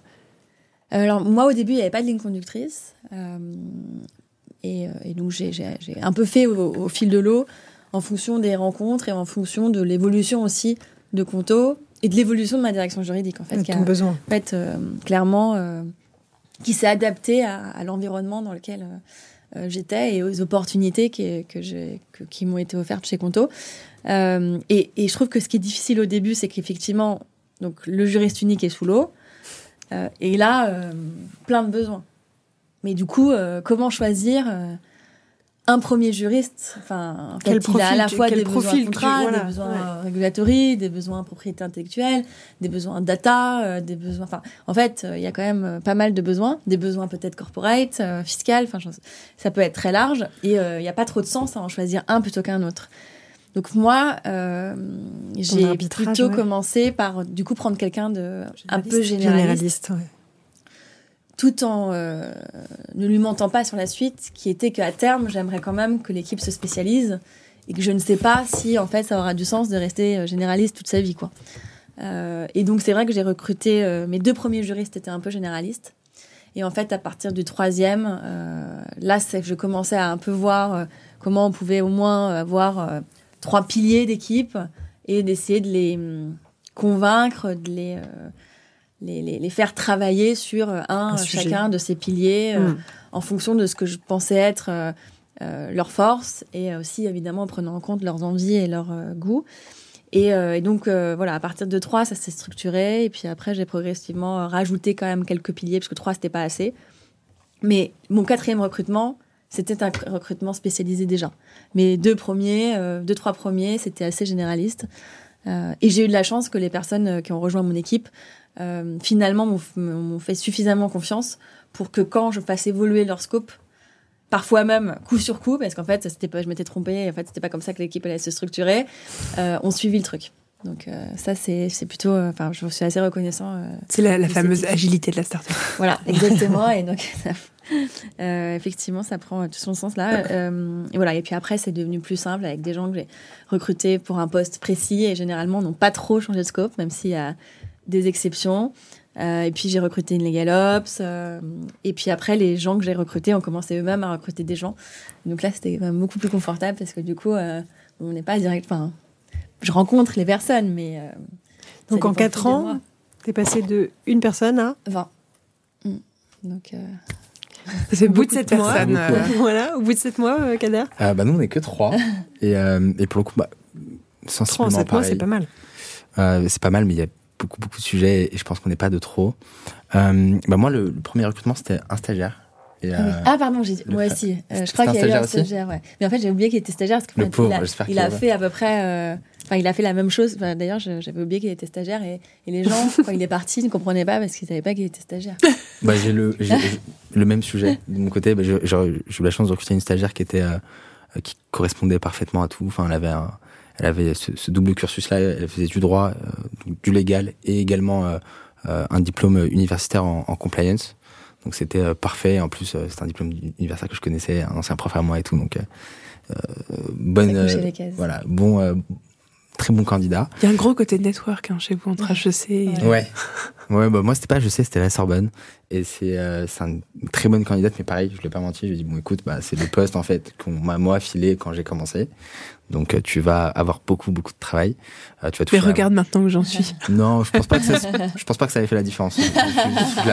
mais euh, mais je ai dit voilà, c'est par contre moi j'ai beaucoup appris, j'ai adoré ça. Euh, ça, par contre, c'est un truc que, que du coup, tu auras la chance de d'avoir, c'est que tu vas toucher à beaucoup de sujets, tu seras en contact direct, limite trop direct avec moi, tu m'auras tout le temps avec toi, il faut faire ci, il faut faire ça, et euh, qu'est-ce que tu en penses, etc. Donc, euh, donc voilà, j'ai eu, j'ai eu ce, ce profil-là en stage qui était, qui était, qui était disponible et, et ça s'est super bien passé. Donc là, on est sur une deuxième expérience et peut-être qu'à la fin, on lui proposera, je l'espère, si elle l'accepte bien évidemment, un poste en tant que juriste chez nous. Ceci n'est pas contractuel. Ceci n'est pas contractuel. Mais, euh, mais voilà. Et d'ailleurs, j'ai déjà commencé à, me poser la question de sur quoi je la positionne. Euh, parce qu'elle a cet aspect un peu compliance. Je pense d'ailleurs qu'elle sera sur ce sujet. Donc, elle sera plus compliance officer. Si vous en êtes d'accord. elle sera plus compliance officer que, que legal counsel. Mais, euh, mais voilà. Et pareil, dès le deuxième recrutement, bon, après, moi, j'étais une situation un peu plus compliquée parce que du coup, il y avait des gros besoins sur la nouvelle, du coup, activité. une activité très B2B. J'ai eu la chance, pareil, de recruter quelqu'un qui était dans ma précédente expérience, donc était plus ou moins disponible au moment où je l'ai contacté, en tout cas au moment où elle m'a contacté. Tu lui as fait le même discours que ton pote qui t'a coopté, c'est ça? Non, non, j'ai pas fait le même discours. J'ai pas fait le même discours. Euh, j'ai essayé de lui démontrer un petit peu, euh, voilà, que l'ambition, euh, elle était là, que ses compétences, elles pouvaient être très utiles chez nous. Mm. Donc elles, elles étaient même plus que moi à l'époque, plutôt spécialisées sur la partie B2B. Et là, on est vraiment sur sur cet aspect-là. Donc une vraie un contact de proximité avec des opérationnels qui sont indépendants. Enfin, c'est même pas des opérationnels, c'est des indépendants en réalité. Donc c'est une casquette très particulière où elle avait une compétence vraiment euh, assez euh, assez euh, mm. aiguisée sur ce sujet. Donc donc elle cochait elle cochait aussi pareil toutes les cases. Donc donc voilà, mais pareil, on, perpétuelle réflexion sur quoi je vais les mettre, quelles seront leurs quelle sera leur fiche de poste sur les prochains les prochaines évolutions. J'essaie d'avoir une vision un peu long terme sur 5 ans. C'est ce qu'on me demande, c'est ce que mon CEO me demande. Il me dit, écoute, vois sur 5 ans. Il me dit, vois sur 5 ans. Il me dit, moi, là, avec toi, bah, on voit plus ou moins sur 5 ans. Donc ah ouais, c'est pas mal. Donc, vois sur 5 ans, euh, essaie de, de, euh, d'avoir en sorte de lui proposer du travail sur 5 ans. C'est difficile. Et il me fait comprendre que voilà, si j'ai pas de vision sur 5 ans, c'est que euh, peut-être que le poste, c'est peut-être trop prématuré pour mhm. l'instant. Et lui, quelle est sa vision pour toi sur 5 ans? Une vision un peu délicate où il me voit prendre beaucoup de sujets, euh, il m'attend beaucoup sur l'aspect un peu organisation, euh, donner de l'impact, enfin euh, diffuser aussi la culture juridique en interne. Je pense que c'est quelque chose qui est pas du tout qui est pas du tout neutre pour lui. il, pareil, il connaît bien les sujets juridiques. Et donc, il est très, très attentif à tout ça. C'est lui qui m'a poussé d'ailleurs à faire tout ce qui est legal ops, mm. à réfléchir également à tout ce qui est legal design, à l'inclure dans nos CGV si possible, le plus rapidement possible. on a lancé une charte qualité pour nos pour nos sales euh, pour lui, il fallait que le langage soit clair, etc. Donc, euh, ça se retrouve aussi dans, ce qu'il met en place tous les jours. Donc, euh, voilà, c'est comme ça qu'on a, réfléchi un petit peu notre recrutement. Mais, pour l'instant, on est en phase un petit peu d'amorçage. On, on, essaie de trouver la place pour chacun. J'aimerais bien recruter un Legal Ops aussi un jour, si j'ai l'occasion, je pense, le cinquième ou sixième. C'est une très bonne idée. Hein. Je pense qu'Alexia, elle reviendrait pas en arrière. Non, c'est une très bonne idée, effectivement. Et je pense que le, le, sujet est encore plus pertinent quand on a un scope qui est très large. Moi, ça va du droit social au, euh, au BSPCE, donc au corporate, euh, en passant par euh, la compliance. Donc le scope est très large. c'est quelque chose qui va être amené à évoluer. Peut-être que ça va se recentrer un petit peu, chose que je n'apprécierais pas forcément, mais qui me ferait peut-être pas du mal. Donc avoir, donc le legal ops pour moi est, essentiel, avoir quelqu'un un petit peu qui fasse le, qui, qui soit un, qui soit un petit peu euh, le lien entre tous les juristes, entre les juristes et euh, la direction et le mm. COMEX et les opérationnels parfois, qui soit également un petit peu euh, l'étendard de la digitalisation du pôle. C'est un peu, c'est un peu comme ça que je vois cette, cette fonction-là. Alors Alexia, toi tu es au COMEX, je crois. Euh, Kader, tu n'es pas au COMEX. On a eu cette conversation un petit peu euh, en cours de préparation de l'épisode. Hum, c'est un, gros sujet euh, qui est partagé avec beaucoup de directeurs et directrices juridiques. Comment est-ce que tu peux l'expliquer, Alexia, que toi tu y sois? Comment ça s'est fait? Kader, est-ce que tu penses que c'est un enjeu d'y être ou de ne pas y être? Euh, je, je, vous déplais la, la piste, mais ma vision de la chose, c'est que on vous demande en tant que directeur ou directrice juridique de prendre des sujets et d'avoir une proactivité et non pas d'être uniquement en réaction sur des sujets dont vous n'avez pas connaissance si vous n'êtes pas au COMEX. Enfin, vous me direz si je me trompe, euh, Alexia, comment comment ça s'est fait ta prise de poste au Comex pour toi? Euh, Alors, euh, c'était pas euh, dans ma fiche de poste. Donc, quand j'ai commencé chez Conto, donc, comme juriste unique pour créer et développer la direction juridique, je n'étais pas au Comex. Après, il n'y avait pas non plus de COMEX euh, très structuré euh, à l'époque chez Conto, donc euh, j'en avais pas fait une demande. et, et je suis au COMEX maintenant depuis, je dirais, un an, donc on voit que ça a quand même pris un peu de temps. Euh, et tu nous disais que c'était peut-être une bonne chose. Voilà, et, et, et j'avoue que euh, je, suis plutôt euh, timide quand il s'agit de défendre mes, mes intérêts. Euh, J'ai jamais fait la, la demande euh, officiellement à, à, mon, à mon CEO. peut-être aussi parce qu'en fait, même si on a toujours envie d'y être, J'estime aussi que c'est quelque chose qui nécessite en fait un minimum de maturité professionnelle, de compréhension de, de l'entreprise, de recul et de légitimité.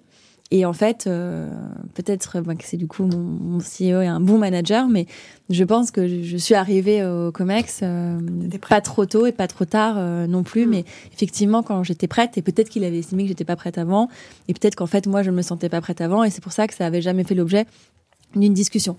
Donc évidemment, le jour où on me l'a proposé, j'étais super contente et en même temps surprise. Euh, mais c'est cool d'avoir des surprises comme ça dans la vie professionnelle et c'est cool d'avoir aussi des trucs sur lesquels on n'a pas besoin de se battre parce que parfois dans l'entreprise on a besoin de se battre sur plein de trucs et c'est fatigant. Là c'était vraiment euh, la bonne nouvelle et, euh, et j'avoue que ça a complètement changé en fait mon métier chez Conto.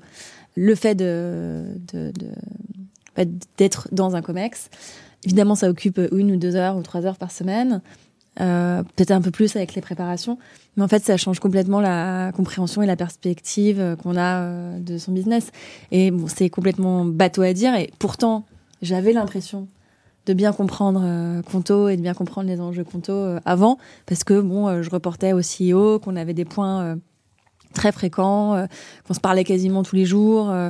Euh, que j'avais des contacts permanents avec le, le COMEX. Mais en fait, c'est quelques moments, euh, c'est quelques heures par semaine en chambre sur lesquelles on discute, en fait, euh, font complètement euh, prendre une autre dimension à son poste. C'est vrai, c'est beaucoup plus intéressant et ce serait difficile de, de, de, revenir en arrière du coup pour pour une prochaine expérience parce qu'en fait, j'aime beaucoup plus. Enfin, je l'aimais déjà beaucoup avant, j'aime beaucoup plus mon métier euh, depuis que, que, que, je participe au COMEX. Et c'est pas uniquement une question de visibilité, ou etc. C'est vraiment une question de fond, d'intérêt du, du boulot. Alors euh, là, comment expliquer euh, que ce soit, ce, ce, ça se soit fait? Euh, Comme j'en ai pas vraiment discuté, qu'on m'a proposé, j'ai pas eu les explications euh, derrière. Mais évidemment, c'est des discussions que j'ai déjà eues avec d'autres directeurs juridiques et, et, et, je me suis aussi posé la question. Donc je pense que et après en même temps, ça c'est un peu difficile à, à, matérialiser, mais il y a une question de positionnement, de posture. et évidemment, il faut que bah, on ait une posture qui, justifie le fait que en fait, quand on est au COMEX, on n'est pas directeur juridique. Euh, évidemment, s'il y a des sujets juridiques, bon bah, on va les attraper plus facilement. Mais il n'y en aura pas tant que ça, de toute façon. Euh, mais en fait, on est censé euh, être identifié comme une personne qui peut aussi réagir sur des sujets RH, sur des sujets produits, sur des sujets commerciaux, sur des sujets stratégiques, euh, pas, sur toute forme de sujets. Qui participe à la stratégie de l'entreprise Exactement. que comme quelqu'un voilà. qui a l'étiquette DJ en fait. Et donc en fait, il faut qu'on soit identifié comme pouvant avoir euh, une pertinence sur des sujets qui ne sont pas les nôtres. Donc c'est pas uniquement en fait sur les sujets juridiques qu'il faut se positionner de façon stratégique. C'est au contraire sur les autres sujets. Mais comment s'y positionner si on n'en a pas connaissance? Parce que beaucoup de ces sujets sont évoqués uniquement bah, au COMEX. En fait, euh, il y a quand même, évidemment, en n'étant pas au COMEX, on, on, perd une partie euh, de l'information. Mais il y a quand même un certain nombre de sujets qui, si on est euh, curieux, je pense, et si on se fait confiance, à un moment, nous. Enfin, on les comprend soi-même, quoi. Te parviennent par un autre biais Soit te parviennent par un autre biais, soit, euh, tu soit on finit par les comprendre. Soit tu les, tu les ressens. Ouais, soit on finit par les comprendre, à les ressentir, etc. Et finalement, le rôle du, du directeur juridique, comme il a ce, ce, ce, point de vue assez transverse, il est quand même capable, normalement, d'identifier des choses qui fonctionnent pas parfaitement dans l'entreprise. Euh, alors, en fait, on n'est pas obligé de partir tout de suite sur les sujets complètement stratégiques business. Ça peut aussi être des choses qu'on identifie sur euh, voilà organisationnel, euh, sur les RH parce qu'on est quand même assez proche des RH, sur certains process financiers aussi, euh, par exemple des procédures d'achat. Je sais que à, à, certains moments aussi, parce qu'en fait, on a décidé de pas uniquement négocier les aspects juridiques des contrats, mais aussi de positionner euh, sur la négociation commerciale, en allant même euh, au-delà de ce que la direction financière dit, en disant, bah, en fait, là, je vais faire gagner 100 euh, 000 euros parce que je vais tenter une négo sur un truc. En fait, vraiment se saisir de sujets qui ne sont pas juridiques et de profiter de sa position avec une vision transversale pour réussir à identifier des trucs qui sont des axes d'amélioration pour la boîte. Et ça, en fait, c'est aussi de l'observation et c'est mmh. pas que dit au COMEX il faut voir sur quel sujet on est les plus à l'aise. C'est vrai que tu disais, toi, tu as commencé sur les sujets où tu étais à l'aise. Parce qu'en fait, voilà, il y a des sujets sur lesquels on est à l'aise. Moi, je sais que sur les sujets euh, people, en fait, j'ai une plutôt bonne compréhension des sujets people. beaucoup moins sur des sujets produits, par exemple. Donc c'est pas euh, avec une idée d'une nouvelle fonctionnalité que je vais réussir à, justifier ma place au COMEX. Mais peut-être en identifiant des choses qu'on peut améliorer. Euh, il y, a, beaucoup de turnover en ce moment. J'ai identifié que d'autres boîtes font ci, font ça, etc. Et c'est là qu'on va montrer qu'on a de la valeur ajoutée dans un COMEX. Et je sais que moi, un truc qui m'aide généralement, c'est de réfléchir benchmark tout le temps. En fait, j'ai construit aussi euh, ma légitimité, je pense, par les Comex, parce que je passais, j'étais en permanence en train d'aller demander ce que font les autres licornes sur tel sujet, tel sujet, tel sujet, mm -hmm. et pas sur les sujets juridiques. Et du coup, évidemment, avec mon CEO, je lui dis, ah, tu sais, en matière RH, ils font ça. Alors parfois, en matière BSPCE, tu sais, machin, sur tel levée de fonds, sur tel truc, etc. Et ces sujets-là, qui sont en fait des sujets pas juridiques, qui sont discutés au COMEX, via l'angle du benchmark et de ce que font les autres boîtes, c'est de l'information qui est hyper précieuse. Et en plus, le benchmark, c'est facile, c'est objectif. On n'a même pas besoin d'avoir une idée à soi. C'est vrai. Euh... Mais alors, question naïve, mais ça ne te crée pas d'inimitié avec des personnes qui sont euh, au COMEX et qui portent ces sujets-là sur lesquels on pourrait estimer que tu viens empiéter, par exemple sur le RH, sur... Euh, euh, ou sur autre chose? Il faut le faire, à mon avis, avec un petit peu euh, quand même de, de délicatesse et de tact. Mais en réalité, euh, Enfin, peut-être que parfois ça a pu agacer des gens, mais ça ne m'a jamais euh, agacé au point qu'en réalité euh, ce soit problématique. Euh... L'idée, c'est quand même de venir apporter de l'eau au moulin voilà, et de faire en sorte exactement. de tirer l'entreprise vers ouais, le haut exactement. et d'améliorer l'efficacité, ouais, l'efficience de la boîte. Ouais, donc, euh... Exactement. Donc des sujets comme ça. Après aussi des sujets de partenariats commerciaux euh, et puis d'essayer de voilà de voir comment notre fonction, par exemple, bon, le juridique parmi des clients comptos il peut y avoir des avocats. Et donc, ne pas attendre qu'une équipe euh, business vienne nous voir en disant Ouais, tu sais comment on pourrait euh, targeter mieux les avocats. Mais déjà avoir anticipé ce point et euh, du coup aller parler à sa direction et à son COMEX en disant Bon, si un jour on veut adresser particulièrement le segment de marché des avocats, moi je sais quels sont les trucs à faire, pas faire. J'ai interrogé d'ailleurs des copains qui sont avocats et qui m'ont dit Bah, mon compte conto il marche pas parce que c'est pas adapté à ouais. notre fonctionnement avocat, etc. Et donc proactivement, en fait, aller se saisir des sujets euh, comme ça. Donc je pense que ça, c'est un, un, point qui est important. Et après, euh, aussi réfléchir par rapport à ces scopes. Euh, donc moi, je n'ai pas le régulatory. Peut-être que le juridique pur, enfin, tout seul, c'était dur. Et c'est vrai qu'évoluer vers les affaires publiques et l'impact, alors que l'impact aujourd'hui est aussi un sujet qui est en fait de plus en plus stratégique. on, ne voit plus la RSE comme vraiment une activité parallèle, mais on voit vraiment euh, l'impact comme euh, la façon dont les entreprises doivent aujourd'hui intégrer au centre de leur stratégie les dimensions environnementales et sociales. Bon, bah, et surtout quand euh, moi je suis plutôt, j'aime bien les sujets RH, en fait, c'est quelque chose d'une évolution qui est assez naturelle et qui clairement aussi bah, peut renforcer le, le, le, l'importance d'être dans un comex et quand il n'y a pas de sujet juridique à discuter ou quand en fait j'ai pas d'avis sur des sujets trop business parce que c'est quand même encore difficile euh, bah il y a quand même ces sujets là qui eux aussi deviennent de plus en plus stratégiques. Toi Kader tu trouves que c'est un frein dans l'exercice de ton métier aujourd'hui de pas avoir cette redescente d'informations en étant présent au comex? Alors ça peut l'être je pense dans certaines entreprises. Euh, ça l'est un peu moins chez nous parce qu'on a une les PV du COMEX sont, sont publics. Donc, euh, en gros, tu as quasiment, quasiment les sujets qui sont abordés, quelles sont les décisions qui ont été prises. Tu as toujours bien évidemment un volet euh, fermé sur des décisions euh, M&A ou euh, People, RH, où euh, voilà, faut faire la demande pour pouvoir accéder à l'information. Mais c'est assez public, c'est assez transparent, et c'est quelque chose qui est assez sympa, même sur des discussions COMEX. Ça peut être un frein dans le sens où il y a toujours un, un, un petit euh, temps de latence, il y a toujours un petit retard où on découvre.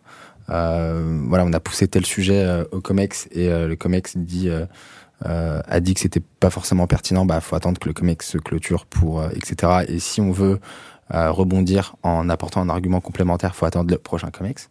Donc là, il y a un sujet un petit peu de latence, mais c'est clairement un, un point un point important. Bon, nous, le COMEX est en train de se structurer pour l'instant. Il, il, a une petite année, mais euh, je pense qu'il va, euh, il va continuer à se structurer, à se à grandir. Mais clairement, c'était un des sujets pour euh, ouais. pour Alexia de comment tu te positionnes sur euh, sur des sujets business. Euh, moi, je suis quelqu'un de très curieux par nature. J'aime beaucoup ce que fait mon entreprise et du coup, j'essaie de voir un petit peu là où ça va mal, etc comment se positionner avec d'autres confrères du, euh, du coup du Comex, euh, comment chacun euh, se, se comporte face euh, du coup à une question qui est posée sur son cœur métier, etc. Après, j'abonde aussi. je pense qu'il faut laisser le temps au temps. Pour avoir participé du coup à un COMEX en tant qu'invité sur des sujets très juridiques, c'est quand même particulier, une ambiance qui règne, qui est particulière. Il y a une pression. Voilà, il y a une vraie pression. L'environnement et l'ambiance est électrique. Ah tout le monde est très très très très exigeant avec les autres et et voilà, c'est quand même particulier. voilà, quand je suis rentré dans la pièce, euh, parce que j'ai un temps de passage particulier, quand je suis rentré dans la pièce, je sais pas quelle était la discussion avant moi, mais euh, l'ambiance était, euh, était, était, était, bien là. Et du coup, on se retrouve avec des questions, etc. Donc, faut bien le préparer. Ils étaient chauds, c'était une première partie avant toi, c'est ça? Il y avait une première partie. Ils avaient chauffé l'ambiance. On y découvre un petit peu des des, euh, des, craintes qui sont tout à fait légitimes, où chacun voilà, a son pôle, chacun également observe un petit peu ce qui est dit, observe également les impacts que ça aura sur son activité. Est-ce que bah, c'est amené, est-ce que cette décision est amenée euh, à terme à réduire un petit peu mon importance dans la boîte, ou est-ce que c'est amené à me rajouter du travail, comment je m'organise, comment je me, comment je structure mon, mon pôle, quel type de, euh, de données je fais remonter au COMEX également? Je pense que c'est important sur, sur ces sur gros volets de l'activité d'avoir des, des, des, référents COMEX, et je pense que le juridique, à terme, doit être représenté dans une entreprise qui compte euh, un certain nombre de personnes. Euh, voilà, les DRH euh, ont parfois des places au COMEX, le, le, directeur juridique doit en avoir une, je pense aussi. Mais, mais voilà, c'est quand même particulier. Je pense que du coup, mieux vaut ne pas y être trop tôt et, attendre un petit peu. Euh, pareil, j'avais du coup une petite question pour Alexia sur euh, on t'a pas demandé demandé d'y être. enfin, on t'a pas. Enfin, tu n'as pas demandé à y être et on t'a proposé cette place-là. Est-ce que demain, sur une nouvelle expérience pro, tu n'iras pas parce que pas de place au COMEX ou est-ce que c'est euh, voilà à mon avis il n'y a pas trop de retour en arrière parce qu'en fait le, le j'aime beaucoup plus euh, mon job depuis que, que je suis au COMEX parce que c'est vrai que ça prend une dimension différente et je trouve ça beaucoup plus intéressant. Après il peut y avoir des profils de juristes qui à l'inverse euh, trouvent ça beaucoup trop angoissant euh, nécessitent de passer beaucoup trop de temps sur des sujets non juridiques nécessitent de se positionner sur des sujets où ils sont pas dans leur zone de confort et donc en fait, c'est peut-être pas forcément fait pour euh, tout, le monde. Donc, euh, moi, c'est vrai que je trouve ça euh, beaucoup plus intéressant et je comprends beaucoup mieux le business et j'ai l'impression que je fais beaucoup mieux mon métier. Mais je dis pas que c'est forcément le cas pour tout le monde. Après, je trouve qu'une bonne façon de se rendre compte si c'est si c'est important et si c'est pas en fait juste une question d'ego mais qu'en fait c'est vraiment important et qu'on est la bonne personne pour être dans un comex. Tu faisais référence aux, tu vois, aux minutes du comex qui sont circulées, donc parfois les boîtes n'ont pas euh, la culture de circuler à tout le monde, mais je pense que le directeur juridique, même s'il n'est pas au COMEX, il peut faire la demande d'avoir accès au deck euh, de préparation, enfin, de deck du mm. COMEX et euh, aux minutes. Et en fait, si de se challenger pour commenter et poser des questions lui suffit, voir si juste l'informationnel lui suffit ou si en fait il a envie de dire quelque chose. Est-ce que déjà il y a quelque chose à dire mm. Et en fait, euh, si euh, tu constates qu'en en lisant en amont de chaque réunion de Comex le deck, en fait il y a plein de points où en fait tu as des inputs à ajouter, des questions à poser et que tu vois en réalité que tu à la fois ça t'apporte quelque chose et que tu vas avoir une valeur ajoutée, mm-hmm. là c'est quand même euh, la preuve qu'en réalité ton rôle c'est le bon moment pour toi de rejoindre un Comex. Mm. Et mais c'est pas forcément le bon moment à tout moment pour tout juriste de rejoindre un COMEX. Et moi, j'ai jamais eu des conversations avec certains directeurs juridiques qui me disaient qu'ils étaient très énervés de ne pas être COMEX.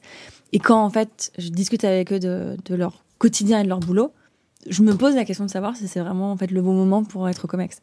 Et je pense qu'une bonne façon de se tester, du coup, c'est de voir si en réalité on a de la matière à ajouter par rapport à l'existant et le deck euh, du COMEX. Et en plus, c'est une bonne façon de prouver parce que si en fait on commente le deck, c'est qu'en fait en réunion il voit qu'il y a le légal, ah il a dit ça et ça et ça, et qu'en réalité en réunion ils se mettent à discuter euh, de points. Bon bah à un moment on dira bon, plus pratique euh, qu'il soit, là, euh, pour pour venir en discuter directement quoi. Mais t'as été jeté du coup dans le grand bain directement ou Alors moi j'avais j'avais accès à, à, ces enfin j'avais demandé accès à ces decks avant avant et, et à mon grand dame, je constatais que en fait, je n'avais pas grand-chose à dire au début, quoi. En fait, que les sujets, ils étaient quand même très différents. Et, petit à petit, quand même, euh, il y avait plus de remarques et de commentaires et d'inputs. Mais euh, le premier deck que j'ai reçu du COMEX, euh, effectivement, okay, merci.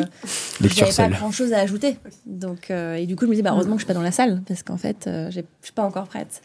Et, et, voilà, et en fait, ça se fait un peu progressivement. Et même encore aujourd'hui, je suis plus à l'aise dans l'exercice de commenter en avance que dans le live. Donc euh, c'est ça qui est bien, c'est qu'on a encore des, des, pistes de, progression et d'amélioration.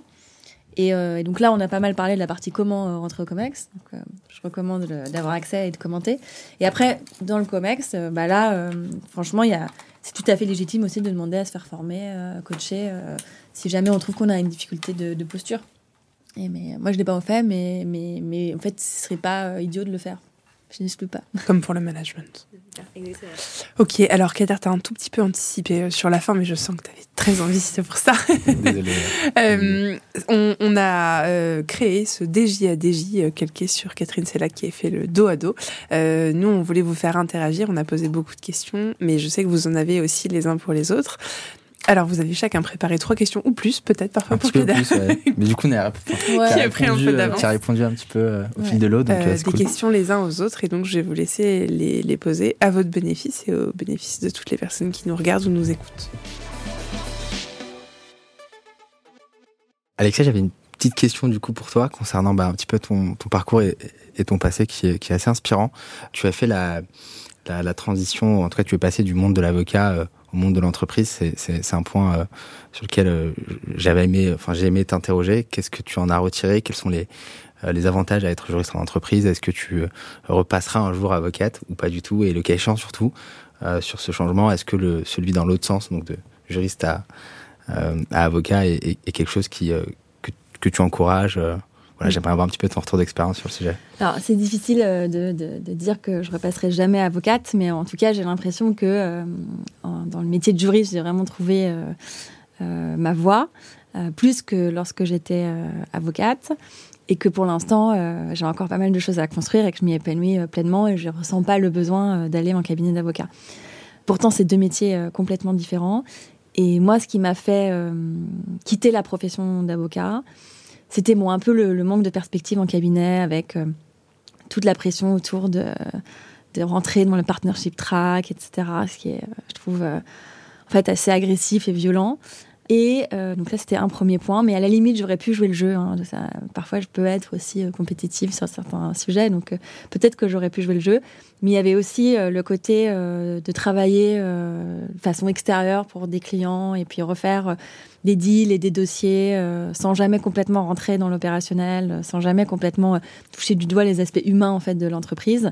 Et au final, une sensation de ne pas totalement trouver le sens de ce que je faisais, même si j'ai trouvé que les premières années en cabinet d'avocat sont extrêmement formatrices et qu'on y noue quand même des, relations fortes parce qu'en fait on travaille tellement dans des conditions absurdes avec des deals voilà, qui, nous font faire des nuits blanches et donc on crée quand même euh, des relations professionnelles euh, qui sont fortes. Mais voilà, au bout de dix ans, euh, je pense que j'avais un peu fait le tour et la flemme de rentrer dans le partnership track, plus le manque de sens lié au fait de ne jamais être dans le concret et l'opérationnel, m'ont conduit à partir en entreprise.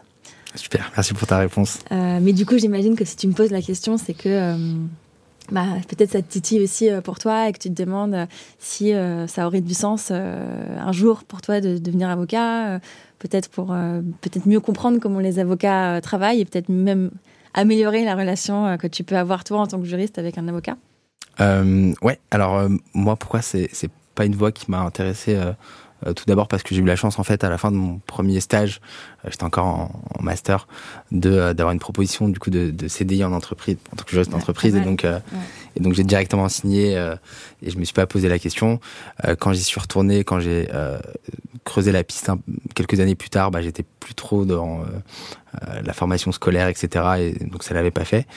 Euh, mais mais j'ai ce sujet-là toujours en tête. Pourquoi pas un jour rebasculer dans le monde des cabinets, enfin basculer dans le monde des cabinets. Ce qui ce qui m'attirerait, je pense, c'est le côté justement puriste un petit peu où on ira chercher des sujets au fond du fond et où le juriste, en tout cas le l'avocat et donc le l'expert juridique est au cœur un petit peu de l'activité de l'entreprise, mm. parce qu'un cabinet c'est une entreprise. Donc c'est un peu ça peut-être qui me fera basculer, mais sinon. Euh, bah, j'avoue qu'en fait aujourd'hui je suis hyper satisfaite du, métier, euh, de mon métier. Et c'est aussi lié en fait aux, disons, aux opportunités que Conto euh, m'a offertes et à la capacité à me développer sur des sujets stratégiques, à élargir mon scope. mais mes premiers pas en entreprise ont été un peu, en tout cas, m'ont surpris du point de vue du positionnement du juriste dans l'entreprise. Parce qu'effectivement, en cabinet, en tout cas, il y a un côté un peu plus glamour de la vie des cabinets. Alors en plus, moi, c'était des cabinets américains, euh, de M&A, etc. Je ne sais pas si c'est comme ça dans tous les cabinets, mais il y avait ce côté quand même assez glamour où euh, l'avocat est un peu la star dans son cabinet, alors que le juriste son entreprise, il n'est pas la star du tout. personne ne l'attend, même plutôt on veut s'en détacher au maximum, et, et la position n'est pas toujours valorisée. En fait, je pense que c'est un métier très important, mais il n'est pas toujours euh, placé euh, à sa juste, en tout cas à évaluer à sa juste euh, valeur. Et donc, du coup, ça peut créer des frustrations parce qu'on fait des choses difficiles, on travaille beaucoup, on est des vrais experts, on est très utile et pour autant, on n'a pas le, positionnement qu'on veut avoir. Et ça, ça peut un peu frustrer, surtout quand on a connu bah, voilà, le côté glam des, grands cabinets d'avocats d'affaires. Ok, donc il y, a un volet reconnaissance que tu, que Qu'au début, je trouvais qu'était un peu difficile à trouver en entreprise, en fait, qui, qui m'a surpris parce qu'en fait, je m'étais jamais posé cette question-là. Je m'étais jamais posé la question du positionnement du juriste. Dès lors qu'en fait, euh, l'avocat, il est effectivement, comme tu le disais, euh, au cœur du métier de, de, son entreprise. Et en fait, on le découvre. Après, on s'y habitue plus ou moins bien et on trouve des moyens de, bah, de se positionner là où on veut l'être aussi. Hein. Ça dépend de nous. C'est pas uniquement euh, une fatalité. Bien sûr. Mais effectivement, quand on passe du cabinet à l'entreprise, il peut y avoir ce temps d'adaptation ou cet étonnement lié à la, au positionnement qui est radicalement différent, qui est un peu plus austère euh, dans l'entreprise. Ok, j'en profite pour euh, te poser ma deuxième question qui est du coup liée, euh, tu en as parlé, tu es avocate en M&A et, et, puis chez Conto, tu as, eu l'occasion de, participer à des levées de fonds, je crois, une ou deux, deux. Voilà, deux levées de fonds. moi, je suis arrivé juste après la, deuxième levée de fonds chez Preto, donc mm. il y en aura peut-être une cette, en fin d'année ou l'année prochaine, ou peut-être plus tard, on ne sait pas encore, mais il y aura une levée de fonds, je pense, c'est quasi, euh, c'est quasi une certitude. Quels sont tes, quel est ton retour d'expérience sur la levée de fonds? Quels sont les, les good tips à avoir? Quels mm. sont les écueils à éviter?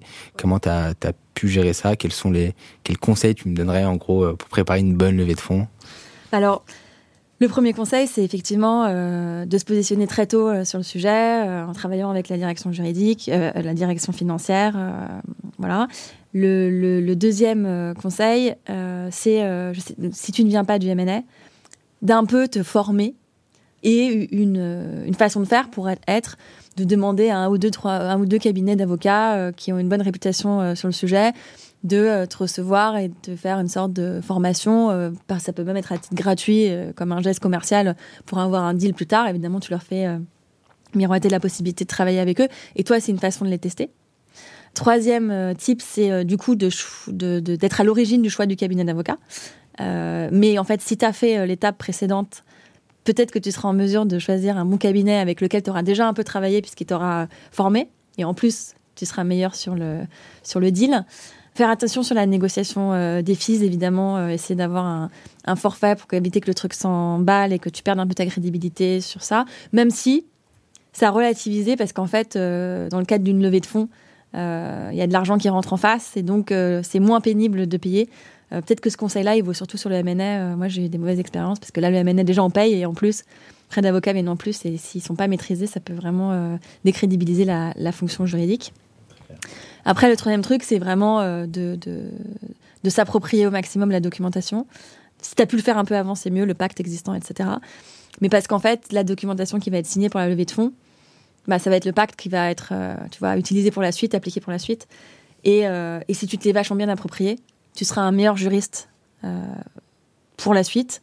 Tu géreras mieux la relation avec les actionnaires, tu te positionneras mieux, tu pourras avoir des réflexes euh, dans le cadre de discussions avec tes fondateurs en disant Ah, mais le pacte ceci, le pacte cela. Oui, mais quand on avait fait le deal, on avait fait ci, on avait fait ça. Tu connaîtras bien la cap table et ça peut te donner aussi des réflexes qui sont euh, utiles dans les discussions avec les fondateurs. Et surtout, tu seras bureau mieux préparé pour la levée de fonds d'après. Et donc, ou pour une IPO. Euh, et donc, euh, vraiment de s'approprier la doc, même s'il y a un, avocat. Puis après, je pourrais te donner des conseils d'avocat, parce que nous, euh, on a un avocat qui, fait, qui suit les levées de fonds de Conto et qui est absolument incroyable. Et franchement, je, n'hésite pas à dire que une partie de ma réussite d'évolution chez Conto repose intégralement sur cet avocat, parce qu'en fait, comme grâce à lui, les levées de fonds se sont passées de façon extrêmement fluide, bah en fait, en interne, ton image, elle, elle est hyper bonne grâce à ton avocat, quoi. Donc, en fait, sur un sujet comme ça, le choix de l'avocat, il est quand même essentiel. Très clair. Bah, je, je tâcherai d'y penser euh, si je suis confronté à cette situation. Euh. Mm. Alors moi, j'avais une question euh, un peu plus, du coup, opérationnelle, managériale. en fait, comment tu manages ton équipe, enfin, quel, quel, type de manager tu es, et du coup, quels sont les, rituels que vous avez mis en place pour travailler ensemble? Ouais, super bonne question parce que du coup, j'essaie de dupliquer un petit peu l'image du mentor. J'ai quelqu'un qui, qui, qui m'a managé pendant plusieurs années et, et, qui l'a fait de manière super fluide et, et je l'ai pas senti du tout. Donc j'essaie d'être ce manager un petit peu euh, qui, qui, prend du recul, qui, euh, qui n'intervient euh, que, pour donner, que pour donner des directions et, surtout pour ne pas donner les solutions. Je laisse, je laisse les personnes que je manage un petit peu voilà, prendre des décisions, parfois faire des erreurs pour ensuite apprendre de ces erreurs et justement pivoter. Je me rends compte qu'il en sort bah, plutôt du positif sur le long terme, parce que du coup ils sont parfois très créatifs et en fait ils vont sur des solutions qu'on n'avait peut-être pas imaginées ou qu'on pensait euh, pas réalisables et, euh, et, quand ça vient d'eux, bah, ils le font avec euh, un entrain qui est quand même très particulier. En termes de rituels, on essaie toujours d'avoir des rituels d'équipe, donc des, des points d'équipe tous les mois, très important. je fais en sorte aussi que sur les sujets, donc via notre outil ticketing, que sur les sujets un peu transverses par exemple, la Legal Council qui est en charge de notre B2B euh, communique avec euh, du coup la stagiaire qui est chez moi qui a plus une appétence compliance. Donc j'essaie de créer un petit peu euh, euh des sujets de connivence. Donc ça je le vois sur l'outil et, et c'est super sympa de voir que sur un sujet par exemple un ticket qui a été créé pas par toi, euh, t'as une personne qui l'a pris en charge, une personne qui enfin qui s'est greffée, qu'ils ont un mythe de prévu demain pour en discuter. Donc euh, et que euh, bah voilà, tu leur as demandé de toujours bien documenter leur, euh, leurs échanges, etc. Que tu pourras consulter ce qui leur sort sans forcément leur demander d'être là, que tu peux prendre du recul. Donc ça c'est un, un, point super important. Côté rituel, ce que ce que j'ai envie surtout de mettre en place, c'est diffusion de la culture juridique on, a une liste de lecture que, j'alimente avec euh, quasiment tout ce que je croise qui peut être intéressant euh, avec un outil très simple. Donc j'enregistre le lien et je leur demande euh, tous les mois de choisir un sujet qui les intéresse et de creuser ce sujet vraiment à fond pendant une ou deux heures, voire plus si besoin, et de nous faire un petit récap avec un document, un Notion bien clair sur voilà ce sujet est important pour la boîte, pourquoi, pourquoi bah, du coup j'ai choisi ce sujet-là et il vous le présente un petit peu. Donc euh, c'est encore en phase expérimentale. On a eu une réunion de ce type-là. Okay.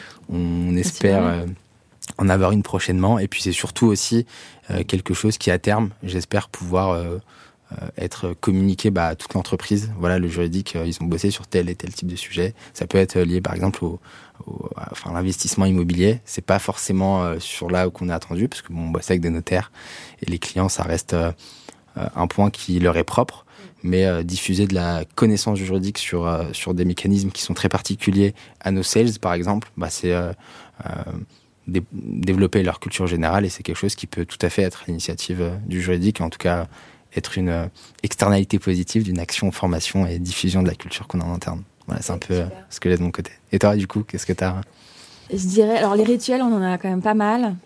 Euh, du coup, on a un, meeting euh, hebdomadaire avec toute l'équipe, donc euh, les 20. alors, juristes, il n'y a pas que des juristes, du coup, parce qu'il y a aussi affaires publiques, mais les 20 personnes de l'équipe, où, chacun prend la parole, mais ça tourne de semaine en semaine, parce qu'on ne peut pas aborder les sujets de, de, tout le monde, et qui est un moment assez fédérateur. Et ce que j'aime bien, c'est qu'en fait, c'est très participatif et donc ça montre quand même que les gens sont à l'aise et ils ont envie de participer, de poser des questions, etc. Euh, les, les, départements qui sont dans mon équipe, donc chaque spécialité, entre eux, en fait, c'est des petites équipes de 2-3 personnes ou 3-4. Entre eux, ils ont des meetings quotidiens. Ils se voient euh, tous les matins une demi-heure avant de commencer la journée pour s'aligner. Okay. Et moi, de façon hebdomadaire, je vois tous les chefs d'équipe euh, en one-to-one une fois par semaine. Quoi. Okay. Ça, et, et, voilà. Et, et, par ailleurs, ces, ces équipes-là, selon leur spécialité, elles ont des euh, meetings hebdomadaires avec euh, les départements qui sont le plus euh, pertinents pour eux. Bon, droit du travail, c'est évidemment avec l'équipe People partie produit avec l'équipe produit, etc. Donc il y a quand même pas mal de, rituels comme ça.